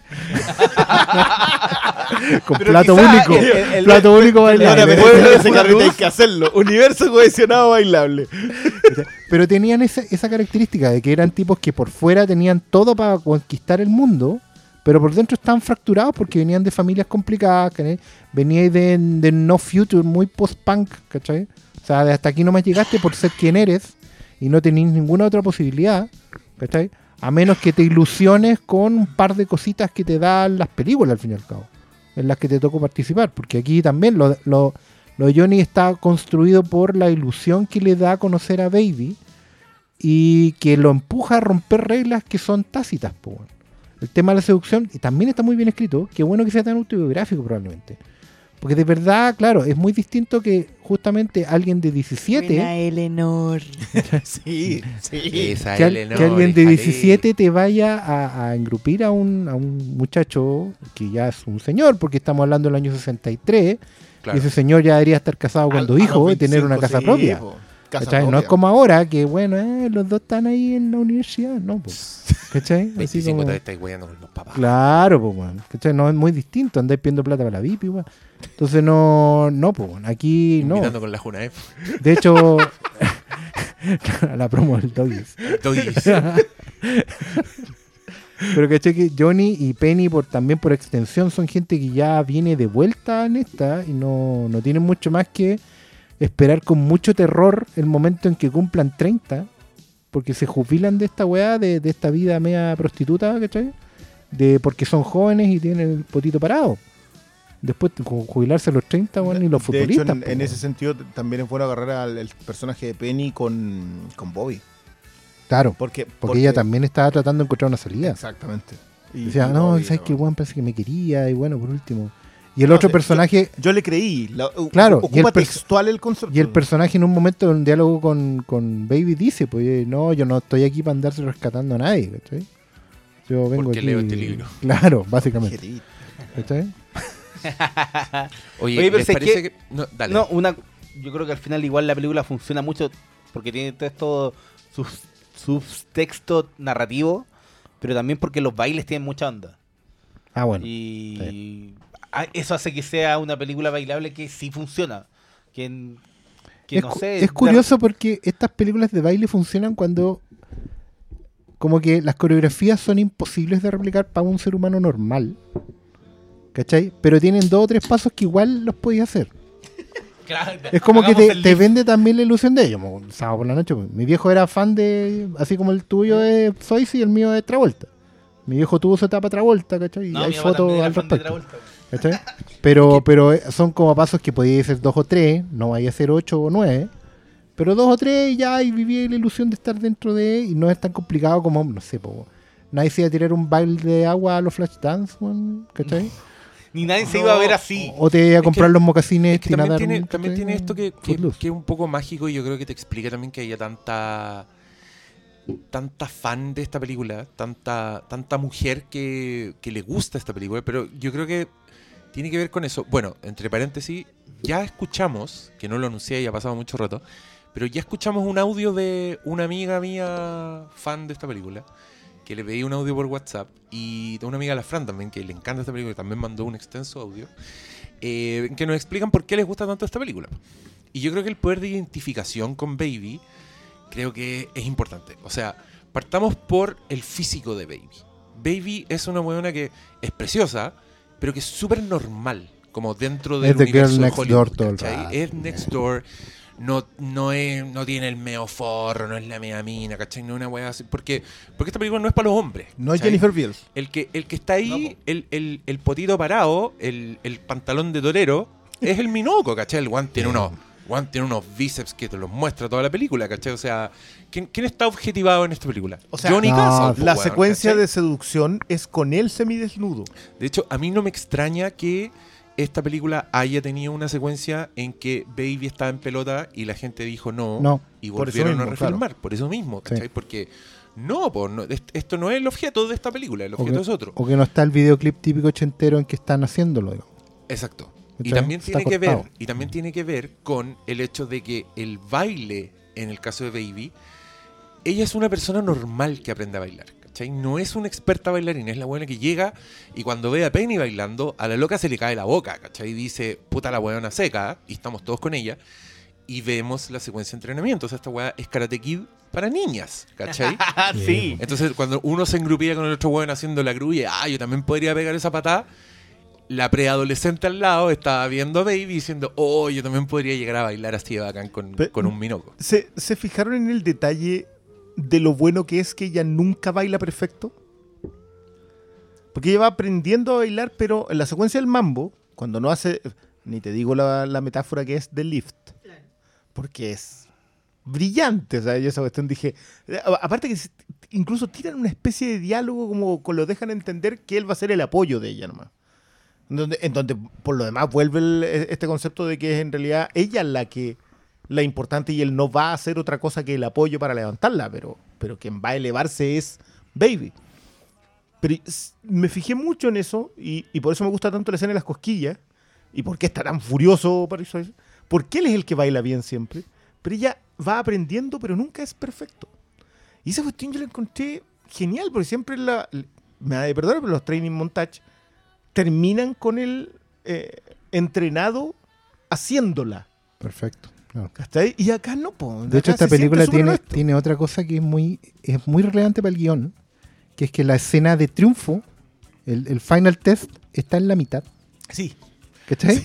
Ellos no tienen un baile final, o sea, hay un baile final, pero, pero con pero otra, el baile, otra el, lectura. el final test, ¿cachai? Está al medio. Y tú decías, ah, bueno, se acabó la película, está terminando, ¿cachai? De aquí se van a enamorar y se van a ir.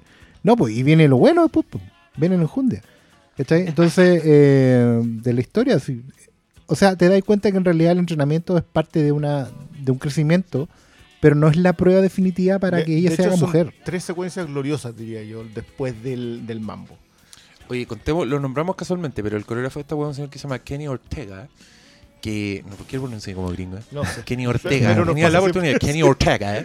Kenny Ortega. que, que yo el nombre lo caché cuando vi que el weón el- fue el director y coreógrafo de This Is It, la película póstuma de Michael Jackson. Y, y, en est- y esta weá, eh, la forma en que filman las coreografías están, están hechas es, es muy realista, no es como... No rompen el, el como la fantasía en gris, ponte tú que los weones de repente se ponen todos a bailar y el weón que está atrás comiéndose un sándwich se sabe los pasos y todo. No, acá como que es, es realista. Los que bailan son los bailarines Sí. y caen en las coreografías al final y la weá está filmada de manera que veis, ponte tú, fuera de foco a un weón que está haciendo los mismos movimientos, ¿cachai? No es el plano, es un camarógrafo que está metido en todo y yo esa weá la encuentro muy buena. De hecho, a mí la coreografía que más me gusta de, Michael Jackson es Smooth Criminal, porque creo que está filmada así, como con la cámara entre medio de los bailarines. Entonces de repente veis el brazo de un weón que está muy adelante de la cámara y veis solo el brazo del codo, pero está haciendo lo mismo que está haciendo Michael Jackson cinco metros más adelante, ¿cachai? Una weá muy bonita. Y en, en el clímax de esta película pasa eso. Yo encontré muy satisfactorio y bueno, yo siempre me voy a preguntar por qué es tan satisfactorio ver coreografía. ¿Qué hay en el ser humano que nos produce placer ver muchos buenos haciendo el mismo movimiento? No lo entiendo. Pero me gusta y, y me entrego. Y creo que hablemos del clímax, po. El clímax en que él, supuestamente, le dicen, lo despiden porque la weona hocicona, despechada de la vieja, que fue rechazada por, por A Johnny la que le devolvieron el dinero. Se va a meter con Bobby más encima, que debe ser un- una mierda ese weón en, en- en el, en el caché. ¿Para qué Bueno. estamos con weá? La loca ve que Johnny Castle pasó la noche con Baby y gratis, obvio, ahí no hubo precio. Entonces la loca va y lo acusa y lo echan después de un intento de acusarlo de robo y toda la weá, donde Baby una vez más se mete en problemas por el otro. Y, y este weón se supone que se va y le dicen, si te vais sin hacer escándalo, te pagamos. Entonces él se va callado, se despide, viene toda esta weá. Y en el final del baile, que es un acto de mierda, el weón vuelve. Y va a buscar a Baby y ve que la tienen ahí arrinconada y dice, Nobody puts Baby in the corner. y proceden a hacer su baile con esta canción que estamos escuchando ahora, Que es del futuro. traída del futuro. ¿El, el tema que canta Patrick Swayze sale mucho antes o no sale? No. Sí sale. Sí Sí, sale. No, Sale de hecho, like the no. parte cuando ella llega como al resort, suena como un piano con, con la melodía de... Sí, es como el tema de Baby. Pero, pero She's Like the Wind en el fondo es, es su, su martes de pololeo. ¿Cuál? Es su, Ah, cuando sí, están tristes cuando la están- policía. Claro, no, ay, pero- ¿Sabes qué? A todo esto, yo adoré la secuencia del. cuando cantan los dos. Cuando hacen como la mímica de la canción. Es, es tremenda, está súper. El montaje de esta película es súper fino. Que, suele darse en las películas de muy poca plata. eh, en que él tiene que hacer, pero los esfuerzos titánicos, el tipo que corta con la guillotina para que todo quede cuadradito. Pero en la, en la no, secuencia de baile es que en este en general se nota mucho que el director es justamente un, un hombre de baile, un tipo de coreografía. Y tú que Porque siguiendo está- la línea de esta película, cuando les pidieron al, al, can- al escritor de la canción, oye, este, para esta película menor, como que tenemos esta película chica y hazle una... Vestron Pictures, weón, voy a decir eso toda la noche. hicieron el tema y, y como que querían un, obviamente un cantante y un, un dueto más conocido. Y por estas cosas no, no pudieron. Y no me acuerdo cómo se llama la cantante, pero como que había trabajado con él, con la voz principal. Wendy Fraser. Wendy Fraser le dice, oye, es que yo quiero hacer esta, la hago, pero si la hago con, con este cantante. Y la terminan haciendo eh, después de que estuviera en la película, pues, porque cuando De hecho, la canción la hicieron y, le- era otra película. Sí. no, pues, y, la terminan usando. Ahora, todo esto, el montaje eh, para colocar esa canción en la película funciona perfecto. I had the time of my life. Eh, eh, la hacen Es para que- otra película. Es que, ¿sabéis qué? Yo encuentro que es una cosa mía, no sé. Pero encuentro que el baile nada que ver con la canción. Sí, Siempre po, me ha pasado sí, como que bailan como un mambo para la canción que como que no es para una canción de baile.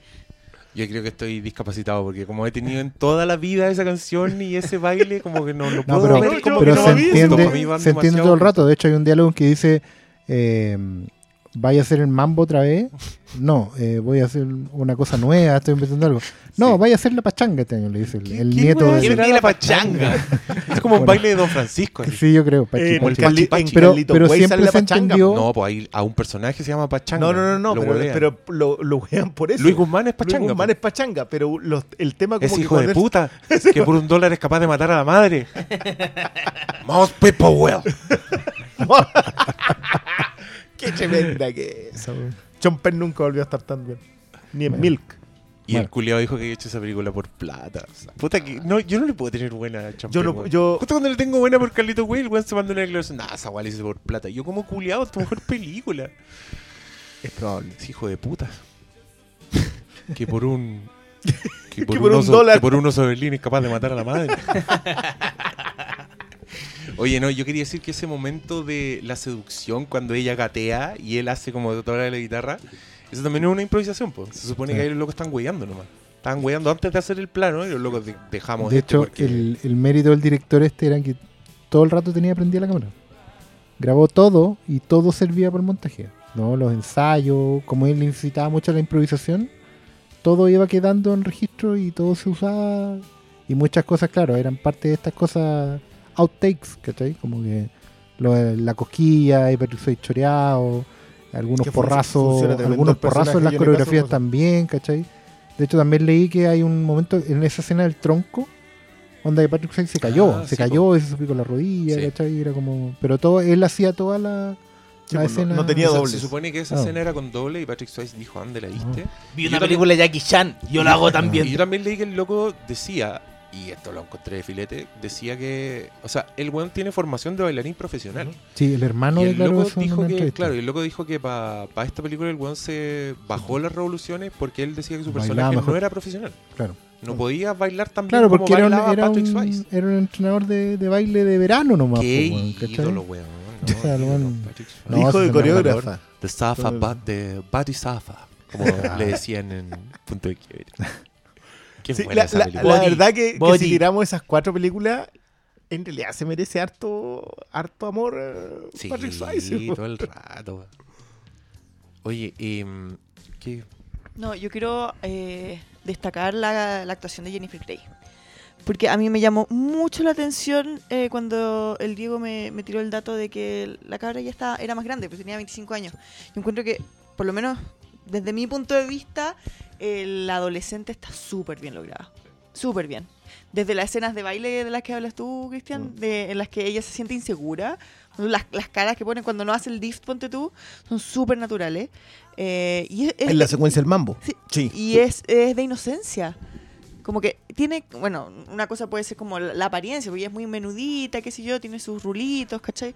El vestuario que le pueden poner puede parecer una niña, pero eh, se digamos como que se, desli- se desliga o como que despega eh, comparada con Patrick Swayze, que, que sí parece un hombre de 35 años, que es la edad que tiene. O sea, como que tenéis que pensar, oye, se supone que es más chico y por eso le tengo que creer sus dramas.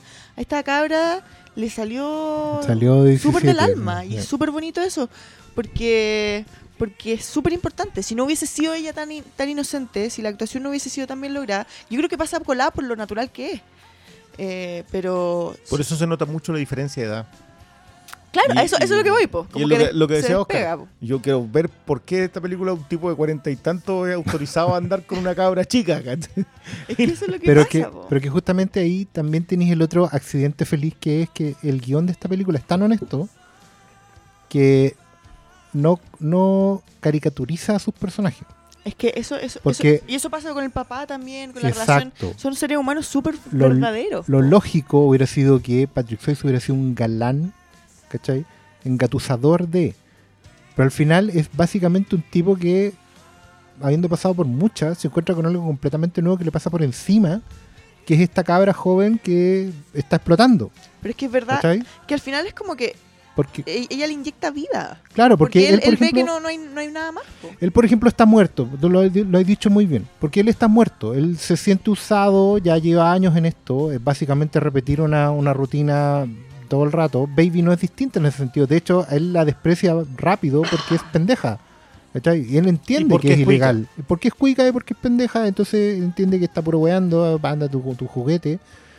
Eso lo dice Penny, pero es parte de lo que ellos dos piensan. Y en un momento, después de estas circunstancias, porque Baby también es bien taimada para decir yo voy a bailar, porque en realidad lo hace porque el otro compadre no le tiene una fe. Y después de eso, cuando ellos ya tienen ese momento juntos. De, en el auto se nota mucho. Está muy bien escrita esa escena cuando ella se va cambiando en el auto y él va manejando. Empiezan a compartir una alegría juntos. Y después la, la fuerza de la naturalidad de la cabra chica, que no es cabra chica ya porque está en transición, eh, a él se le viene por encima. Él, él a él lo seducen porque básicamente se encuentra con, con algo vivo, con algo nuevo. ¿Cachai? Que a él lo, lo vuelve a, a- le, le devuelve la fe. ¿Cachai? Es bien particular porque el diálogo de no quiero que esto termine porque significa que nunca más en la vida me voy a sentir como me siento hoy ahora. contigo. Claro, Es de ella. sí, po. Porque yo siento que el que está despidiéndose de eso para la vida es Johnny Castle. Es que hay un truco ahí también que la película tiene, que hubiera sido un error, pero no lo es por un accidente feliz, que es que la- las frases gancho de Baby son escritas por Baby adulta. Dirty Dancing tiene una weá que es muy, es muy difícil de lograr, que es básicamente es el- la historia de ese verano, pero contada desde el recuerdo. Entonces es la historia del verano, pero edulcorada, o más bien matizada y perfeccionada, con probablemente frases que te hubiera gustado decir en el momento. Y eso que sería fatal para la credibilidad y la verosimilitud de la historia, no sé por qué diablo está súper bien colocado acá y funciona súper bien porque Baby en el fondo, claro, no dice las mansas frases, pero sí dice lo que de verdad ella hubiera pensado y sentido reflexionándolo después. Dice las frases escritas del adolescente. Exacto, o sea, cuando ella, en la escena de cuando habla con el papá, es muy difícil de creer que alguien de 17 te vaya a construir ese discurso. ¿Cachai? Pero es súper creíble de que lo hubiera sentido y pensado y con unos añitos después, al recordarlo, Lo hubiera articulado. hubiera- lo hubiera articulado. Eso es lo bueno de esta weá, que, que en el fondo las, las grandes frases combo de Baby están construidas desde la adultez. Sí. ¿Cachai? Sí. Es algo que no es explícito en la película, pero que funciona súper bien. Es como cuando estás leyendo una novela y los personajes no, no, no hablan como hablarían en la vida real. Porque obviamente tenéis que describir, la literatura implica describir algunas cosas. Y, y Dirty Dancing es tan honesta en esa reflexión que aclara los sentimientos de Baby de una manera súper transparente al colocarlo desde la reflexión de la adulta. De hecho, yo tengo una weá que me, que me explotó la cabeza con el final, que puede ser un truco en montaje o no, pero aquí va. Está Baby en la esquina. Están cantando la canción del fin del verano del resort. El musical de mierda. Y hay un plano de Baby en que está unos 5 segundos con la cámara fija en ella. Ella está mordiéndose el labio, está reflexionando, está saliendo de sí. Y hay un truco de iluminación encima de ella que es una especie de transición de luz. ¿Cachai? Está como, no sé de dónde viene un, un efecto de luz sobre su rostro. Corte y viene el plano iluminado donde entra Patrick Swayze. Mm. Tú podís hacer por el montaje el truco de que todo el final, No, no lo digas. todo Ya, el final es lo que a Baby le hubiera gustado que pasara en ese verano. Ese final. En que Johnny hubiera vuelto, porque Johnny se va de una manera muy madura. Y no hay que olvidarse que ella se iba el otro día. O sea, una weá que ellos están tirando todo lo que queráis, pero no se iban a casar y ser felices si es un verano. ¿Cachai? Por eso es tan buena la frase de tengo miedo a que esto no vuelva a Claro, pasar. po, porque efectivamente no va a pasar. Pues si no así. vuelve a pasar. Ahí no se van a dar el Facebook, Es que- ¿cachai? No se van a dar el eso- teléfono. Eso, eso te iba a decir yo. A mí, algo que me gusta mucho, que me gustó mucho la escritura de Dirty Dancing. ¿Mm? Y yo creo que por eso mismo la cultura pop no te encasilla Dirty Dancing junto con las weas de John Hughes, por ejemplo. No. Con Breakfast Club, pese a que son icónicas, tienen muchas weas en común, son de la misma época, las vieron la misma gente, como que tú en tu casa no las relacionáis. Yo creo que es porque Dirty Dancing es adulta. O sea, la wea te habla sí. puta, tenía un aborto clandestino, ¿cachai? Relación con su papá, como... Y creo que la weá es realista. O sea, cuando este weón vuelve, no vuelve a decirle, vámonos juntos, tengamos hijos, casémonos, ¿cachai? Viene a decirle, oye, a ti nadie te pone en un rincón y te llamas Frances. Y bueno, Sí. ojo con esta buena porque es grosa. Y el gran clímax, el gran triunfo de esta pareja es que le sale el paso, ¿cachai? Y la weá es hermosa, o sea, es, es la patada de la grulla de Karate Kid, ¿cachai? Mm. Sí. El combo final de Rocky, lo que queráis, sí. También es película de sports, también tiene un poco esa, esa Sí, estructura. Sí. tiene training montaje así, pero. Y, y una weá que me gusta mucho, que a mí me gustó y encontré que era un crecimiento de personaje tan breve, que es que eh, en una escena el weón le dice, como menospreciando a Baby, la primera vez, es como, ah, ya, y, tú, y todo lo que hiciste fue ir a llamar a tu papito, Sí. ¿cachai? Y después mérito. ella literalmente lo hace para salvarle la vida a Penny, y después ella le dice a él, como, tú tenés razón, yo lo único que hice fue ir a buscar a mi papito. Y ahí Johnny la agarra y le dice, ¿vos sabéis lo valiente que tenéis que ser para ido a buscar a tu papito en ese momento? Sí, porque no- nunca dejís de Y- hacerlo. Y, esa weá es muy adulta, es, es una escritura súper madura, ¿cachai? Y es, y es una escritura que, claro, tiene carrete, tiene... El John Hughes está escribiendo desde el, Sí, es desde al revés. el adolescente, Es al ¿cachai? O sea, bueno, The Breakfast Club es bacán y todo lo que queráis, pero esos weones no follan. No, Esa película es completamente asexuada. ¿cachai? de- Entonces tú la veís. Y de hecho, John Hughes hizo como un, una involución. El one partió escribiendo películas de jóvenes y terminó escribiendo Mi pobre angelito, ¿cachai? O sea, se, fue, se fue haciendo cada vez más niño en. Terminó haciendo en su peligro, bebé suelto. ¿Cachai? Sí, O sea, pues, partió weón. con los adolescentes, Sí, pero weón. es un Benjamin Button cinematográfico. Sí, Próximamente, el, mérito, ingeniero por John Hughes. igual el mérito de Hughes es haber sido el primero en retratar adolescentes.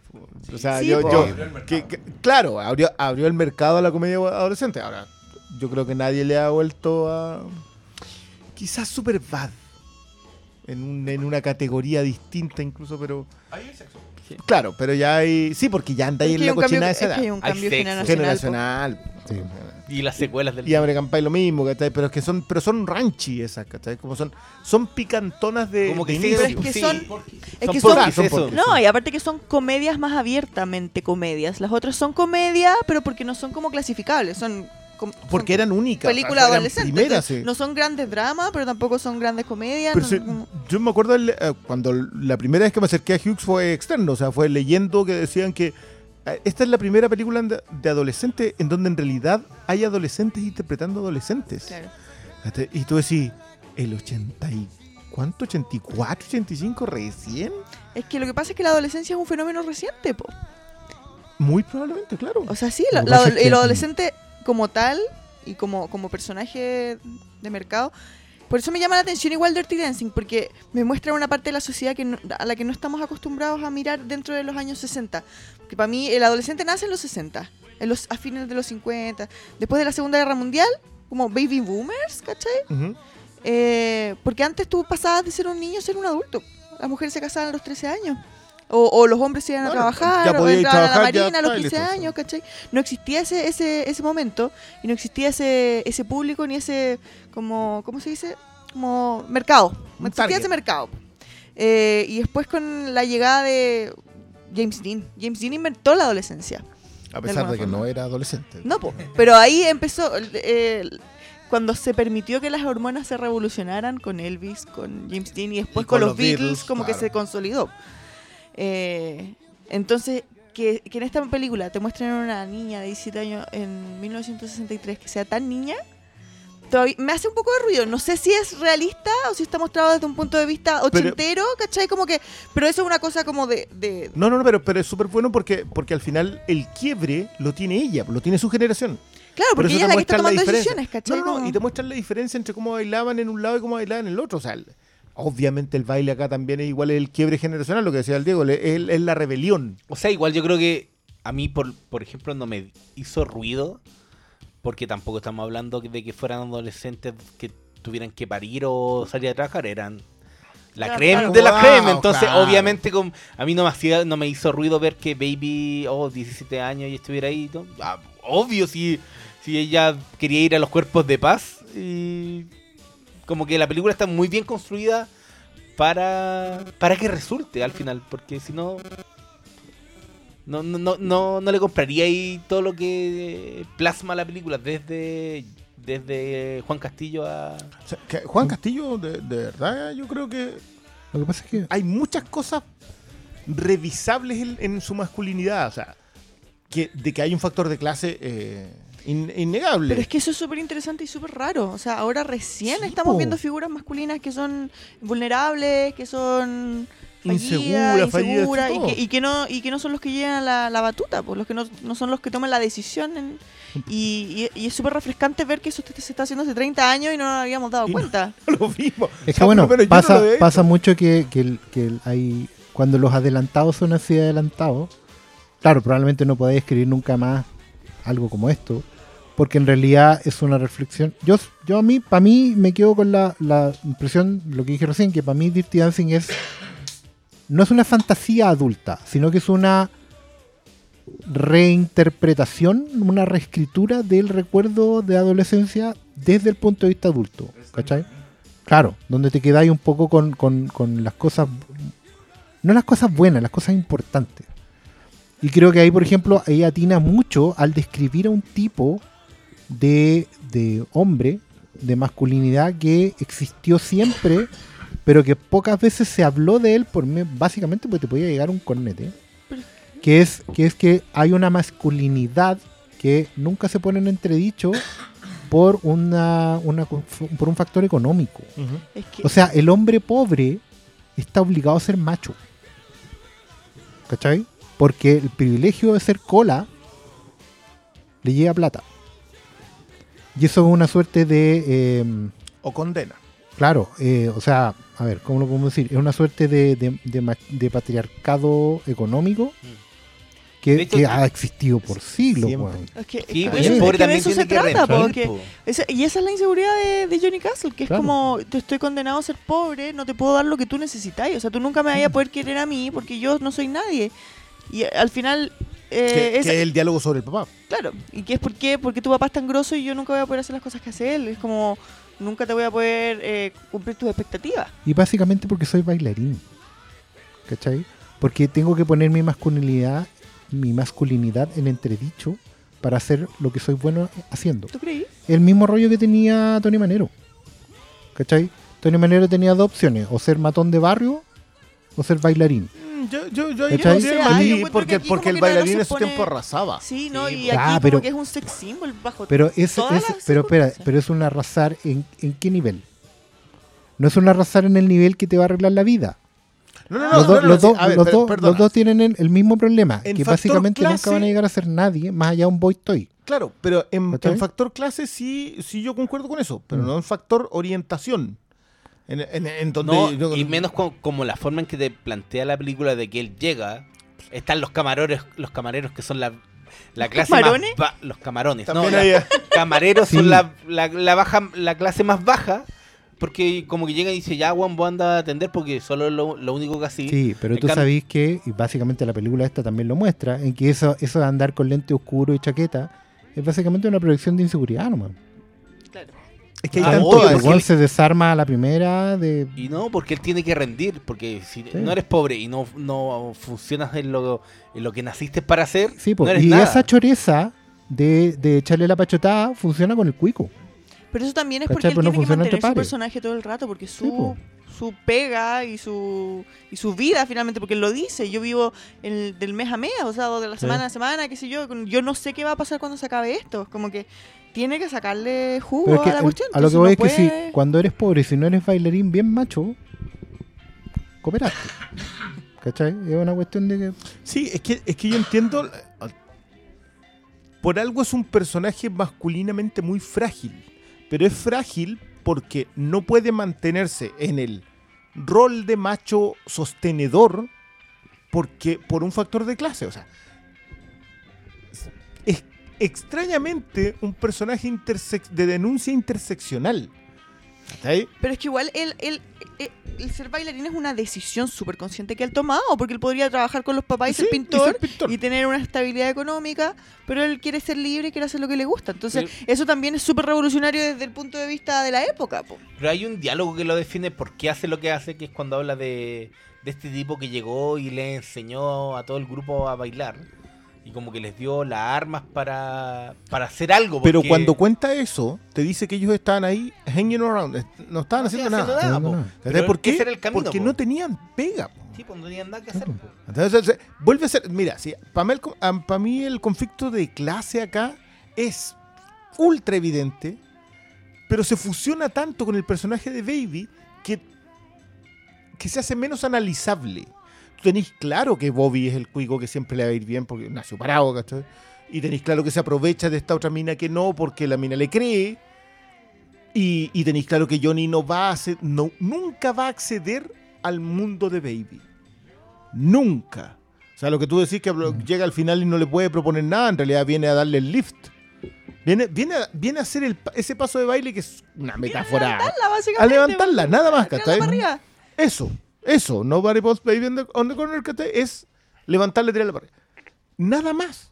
Él sabe que su rol en la sociedad es devolverse y pintar, quizás hacer clases de baile, pero no es mucho más Y que eso. y claro, y nunca vamos a saber qué pasó con Johnny Eh, Castle. y, y- y creo que por eso tampoco debería tener secuela jamás No, de Dirty Dancing. Pero es, que Claro que es, no. una, es una típica de estas películas en las que a la chica, o sea, no sé si a la chica, pero al protagonista se le, se le cruza un ángel que le cambia la, la vida. Es un poco eso, es como, como el punto de quiebre, eh, qué es lo que me hizo ser quien soy hoy día y como eh, en qué minuto me convertí en la persona que soy. ¿cachai? ¿A Baby o a Johnny? A Baby. Muy bien. Y que Johnny, se- y Johnny fue la, la puerta, sin hacer nada especial, Johnny, porque solo por existir y por plantearle esa Es que, situación, es que yo creo que también a Johnny, pero como, como que uno asume que la vida de él no va a ser tan Claro. brillante como la de ella. Y que ¿cachai? no tiene caminos por donde. No, no tiene No hay más, darla- no, sí, pues no hay el- más. el- no. el- o sea, que- probablemente va a ser una persona más alegre, como más O- o optimista, claro. claro, como...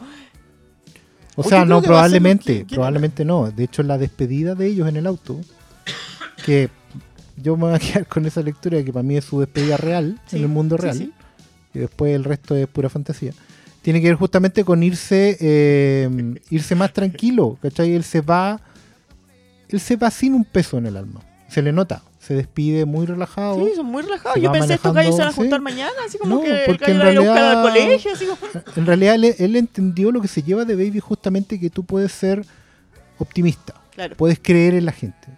Y eso a Johnny le va a servir, ¿cachai? Porque tiene 25 años y un weón destruido como si tuviera 41. La que Y tenía. por eso tenía Claro, esa cara. claro, claro, por eso tenía esa arruga arriba de la frente. Weón, tenés 25 años y tenés la frente más arrugada que... Bueno, no, ¿cachai? Eh, y por otro lado, a Baby le da... Claro.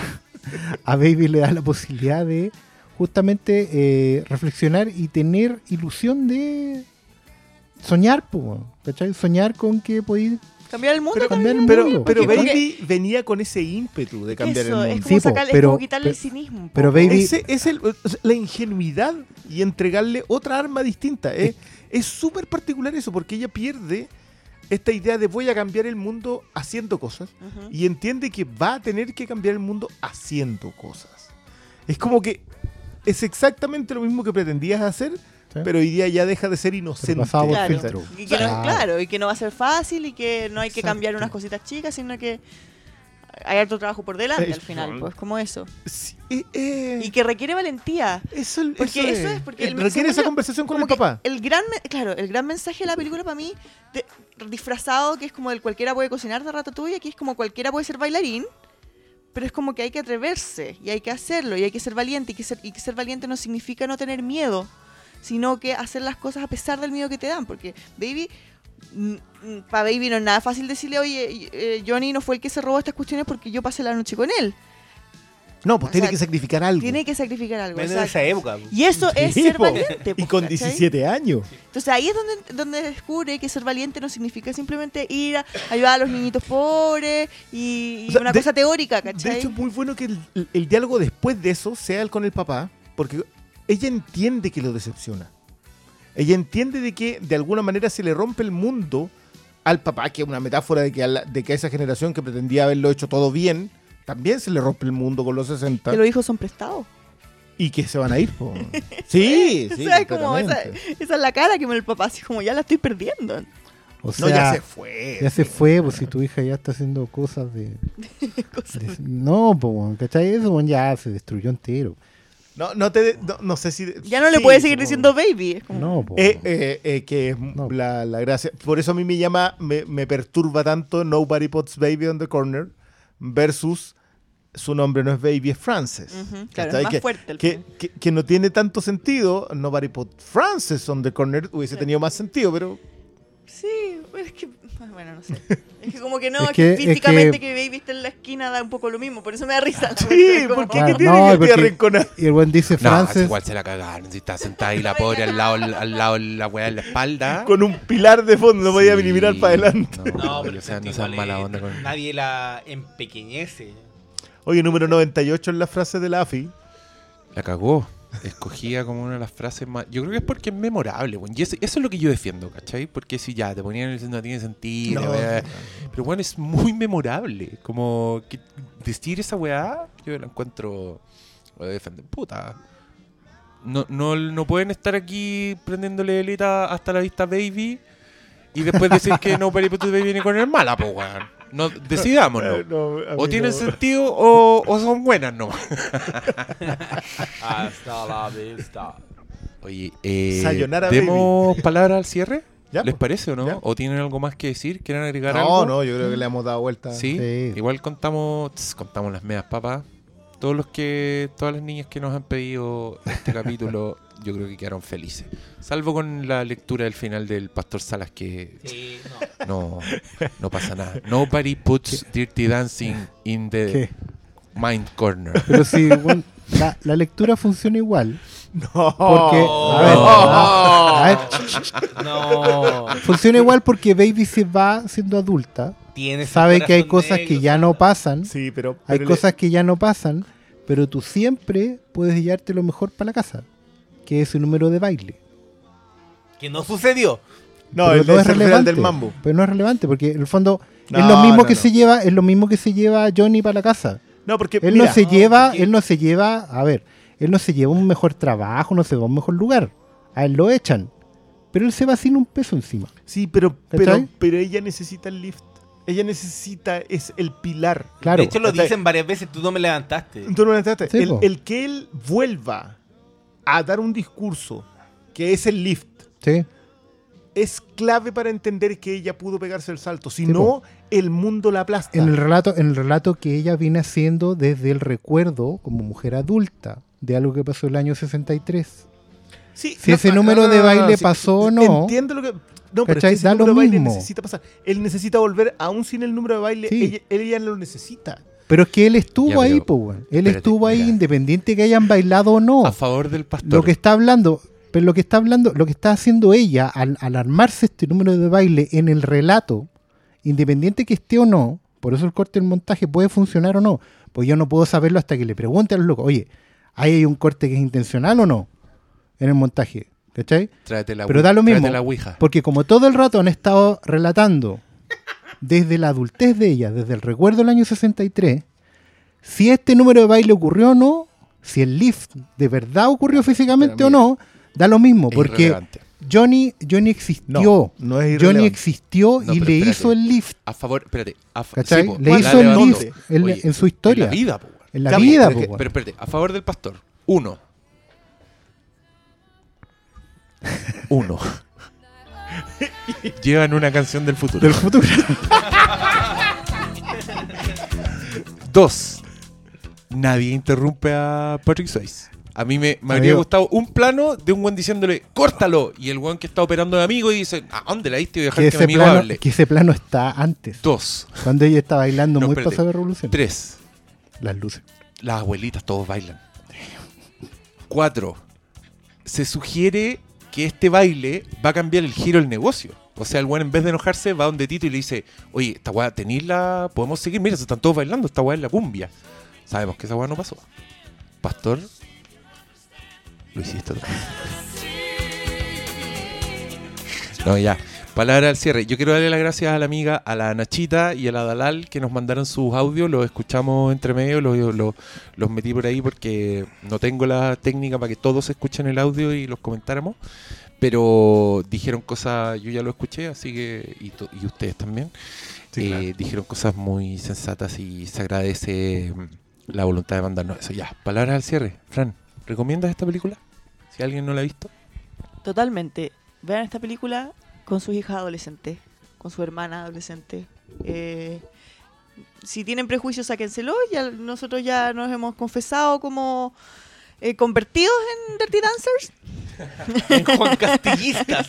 en hacer Juan una bolera de. Johnny Castle. No, Dance. Team Dance Baby. Academy.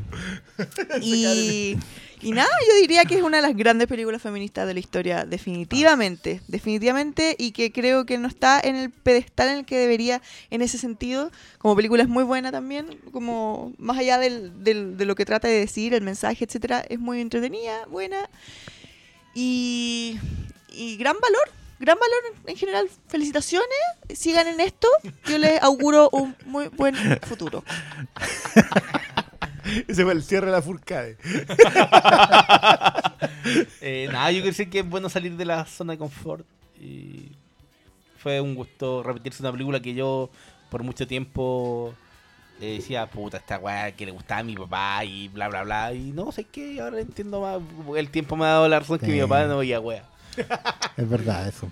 No, tu viejo veía Depredador y Divertidancia está, bueno, grande respeto. Pero igual. sabía que había más películas de 8 años.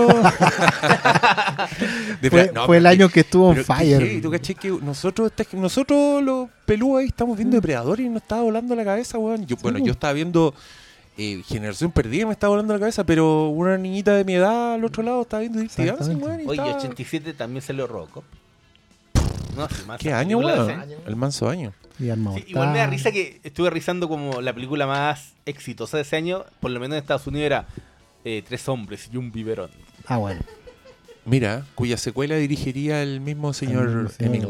Claro, el exitazo de A ver, Las weas eh, que van a ver, y a ver la gente. Imagínate ahora estrenar una película con tres weones y una guagua. ¿Quién va a ver esa wea? Nadie, weón. no, pues, pero. Ni que fuera Jason Momoa con la roca, weón, y otro weón más. Igual- podrían igual ver- voy a ver Igual era el bigote. Igual voy a ver el bigote intentando. p- perdiendo plata regalándole No, no, ideas a no, Hollywood. Mire, mire, Llamo Henry de Cavill. Sí, ver. pero no. Pero Henry falta un fantasma en la Un fantasma, de veras, el fantasma. Fantasma, weón. Lo cambiamos por un tigre. A ver, me dio, me dio harto gusto ver este, este verdadero accidente feliz. Eh, por lo mismo creo que vale, vale N la pena verla. Verla sobre todo porque es un, montón de factores que se van repitiendo que es impresionante cómo van funcionando uno detrás de otro. Ah, ya quisiera... Es que eso es lo que, lo que más me gustó de esta que no podéis planificar todo esto. No podéis planificar ese orden de diálogo, no podéis planificar ese orden de montaje el material que teníais filmado, química o no, eh, justamente la antiquímica también, eh, los detalles, cómo, cómo metes el, el, subplot del aborto, no lo metes por dar un discurso pro o anti-aborto, lo metes porque es una historia real. ¿cachai? Es algo que le pasaba a la gente, que le sigue pasando hoy en día. Que no podéis cerrar los ojos. Eh, está ahí, le pasa, bueno, en este caso le pasa a los pobres, digamos, pero bueno, justamente porque le pasa a los pobres, pues, weón. ¿Cachai? Qué bueno que salga la película como algo no naturalizado, sino como algo real. ¿Cachai? Y qué gusto, bueno, la, la, la, la- voz de, de la reflexión, desde el recuerdo. Bueno, es, es heavy. Yo no, no creo que se pueda eh, lograr todo esto si lo planificáis, si lo, lo hacéis de estudio. Cuando hagan el remake en unos 15 años más, no les va a funcionar porque no van a tener la fluidez de eso, ¿cachai? De hecho, ya no Desde le un- funcionó con la secuela. Evidentemente, Diego porque no... Luna, po, weón, ¿Cómo pasáis de Patrick Swayze a Diego Luna? Yo, no, no. a mí me encantaría poder defender a Romolita Garay, pero no puedo. ¿Cachai? Y, y nada, yo creo que eh, de verdad es una película que traspasa, se sale también del canasto ese jumbo que tengo en la casa. Porque, bueno, de verdad no había visto, y, y por eso les digo a todos, no lo habíamos visto. ¿no? Y no habíamos visto todo esto que tenía, ¿cachai? Así que aguante. Yo la verdad que no lo sé, pero tengo la idea de que mucha de la gente que la vio tampoco la había visto. Sí, está documentado eso. Sí, no me, no me gustaría caer en la pedantería de decir, ustedes no habían visto esto, pero, pero me sorprende el nivel de lecturas que puede tener una película que todos teníamos calificada Es que como ¿sabéis qué? ¿Sabéis qué me está diciendo pensar? Que a lo mejor justamente esta, esta fanatismo por Dirty Dancing, a lo mejor ya no estaban viendo esa sublectura, pero había algo que te movía Ah, adentro. volvemos al tema de que las, las buenas películas y el buen arte en general no se entiende, se siente. Se siente. Y tú sentías que esta weá era de verdad. Sí. A lo mejor no porque efectivamente no se habla de aborto, pero está ahí. No se habla de pobreza, pero está ahí. Sí, no, no- se no- habla de... O sea, claro, no, no están los nichos de hoy día, no está la protesta directa, no está la lectura, so- la sobrelectura, eh, el- porque claro. no la necesitas. No necesita, Mm, pero, claro. pero y eso mismo que les entibiaba un poco el corazón, que les movía cositas en la guatita, era por eso, era porque era una historia real de alguien que estaba contando algo que de verdad le pasó y lo estaba contando con una honestidad brutal y sin necesidad de meterte ningún discurso de nada, Estábamos tristes porque escuchábamos música pop o escuchábamos música pop porque estábamos tristes. tal cual. Eh, nada, yo, yo quiero decir que después de esto voy a tener que ver Ghost. Le vas a hacer caso a tu mujer. Del los no, Reconócelo aquí. Vela. Los del Boys. director de No, los ¿Dónde Boys en está el realidad sí la vi, piloto? pero El director de ¿Dónde está el piloto? eh, Generación Perdida. Pero eso en realidad me lo voy a repetir porque ya la vi y Del director de Batman y Robin. podría irte tirado. No, hay una de Wood. hay una de Schumacher que es como Time to Kill. que se sube a la cola de, de las ochenteras de esta que el, el San Elmo's Fire del- Santa Elmo's Fire, sí. San Elmo's Fire que es como el, el corolario ahí No, y ahí termina, Kenny. Ortega también hace la ¿También? coreografía. Sí, no Fire es con ¿Tiene coreografía? sí, sí, o sea, revisé la filmografía. Puede ser. Algo debe haber Algo hecho. hecho selección musical. Las canciones Sí, que dan en la película. Catering. Claro. Ortega. Cuando era un Johnny Pero- Castle tratando de hacerla en el mundo del baile. Asistente personal de la señorita Moore. Ahora esto, la, asi- la asistente de Kenny Ortega termina ¿Ah? siendo la señora de. mm, Esta, esta- la, la vieja zapa.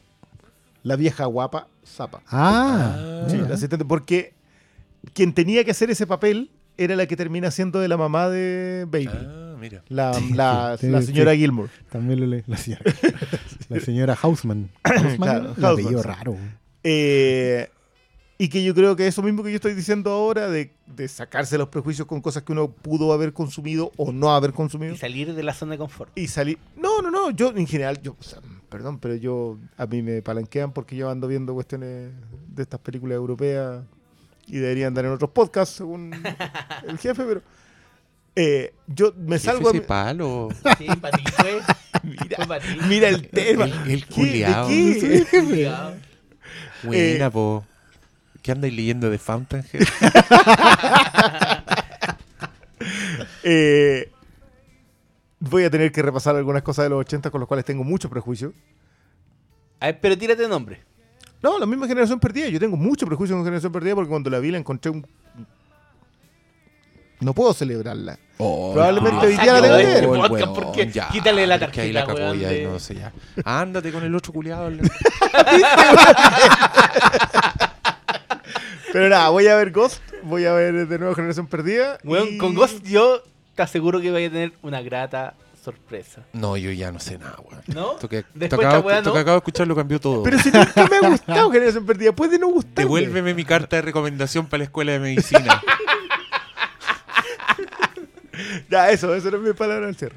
ya, cabrón. Esperamos que hayan disfrutado de este programa y nos vemos en el próximo. Buenas noches. But she doesn't know what she's done. Feel her breath in my face, her body close to me. Can't look in her eyes. She's out of my league. Just a fool to believe I have anything she She's like the wind.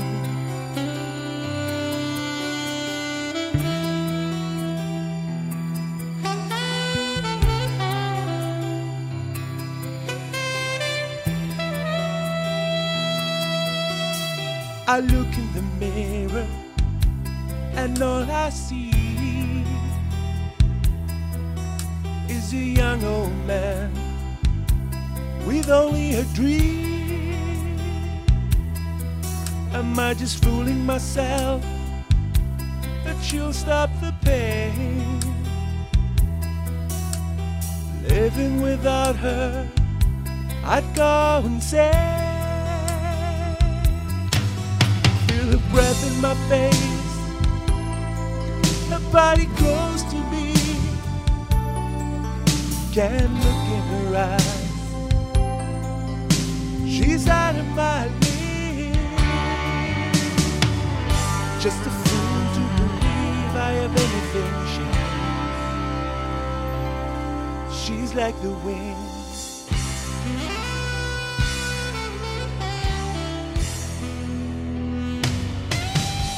Feel your breath in my face.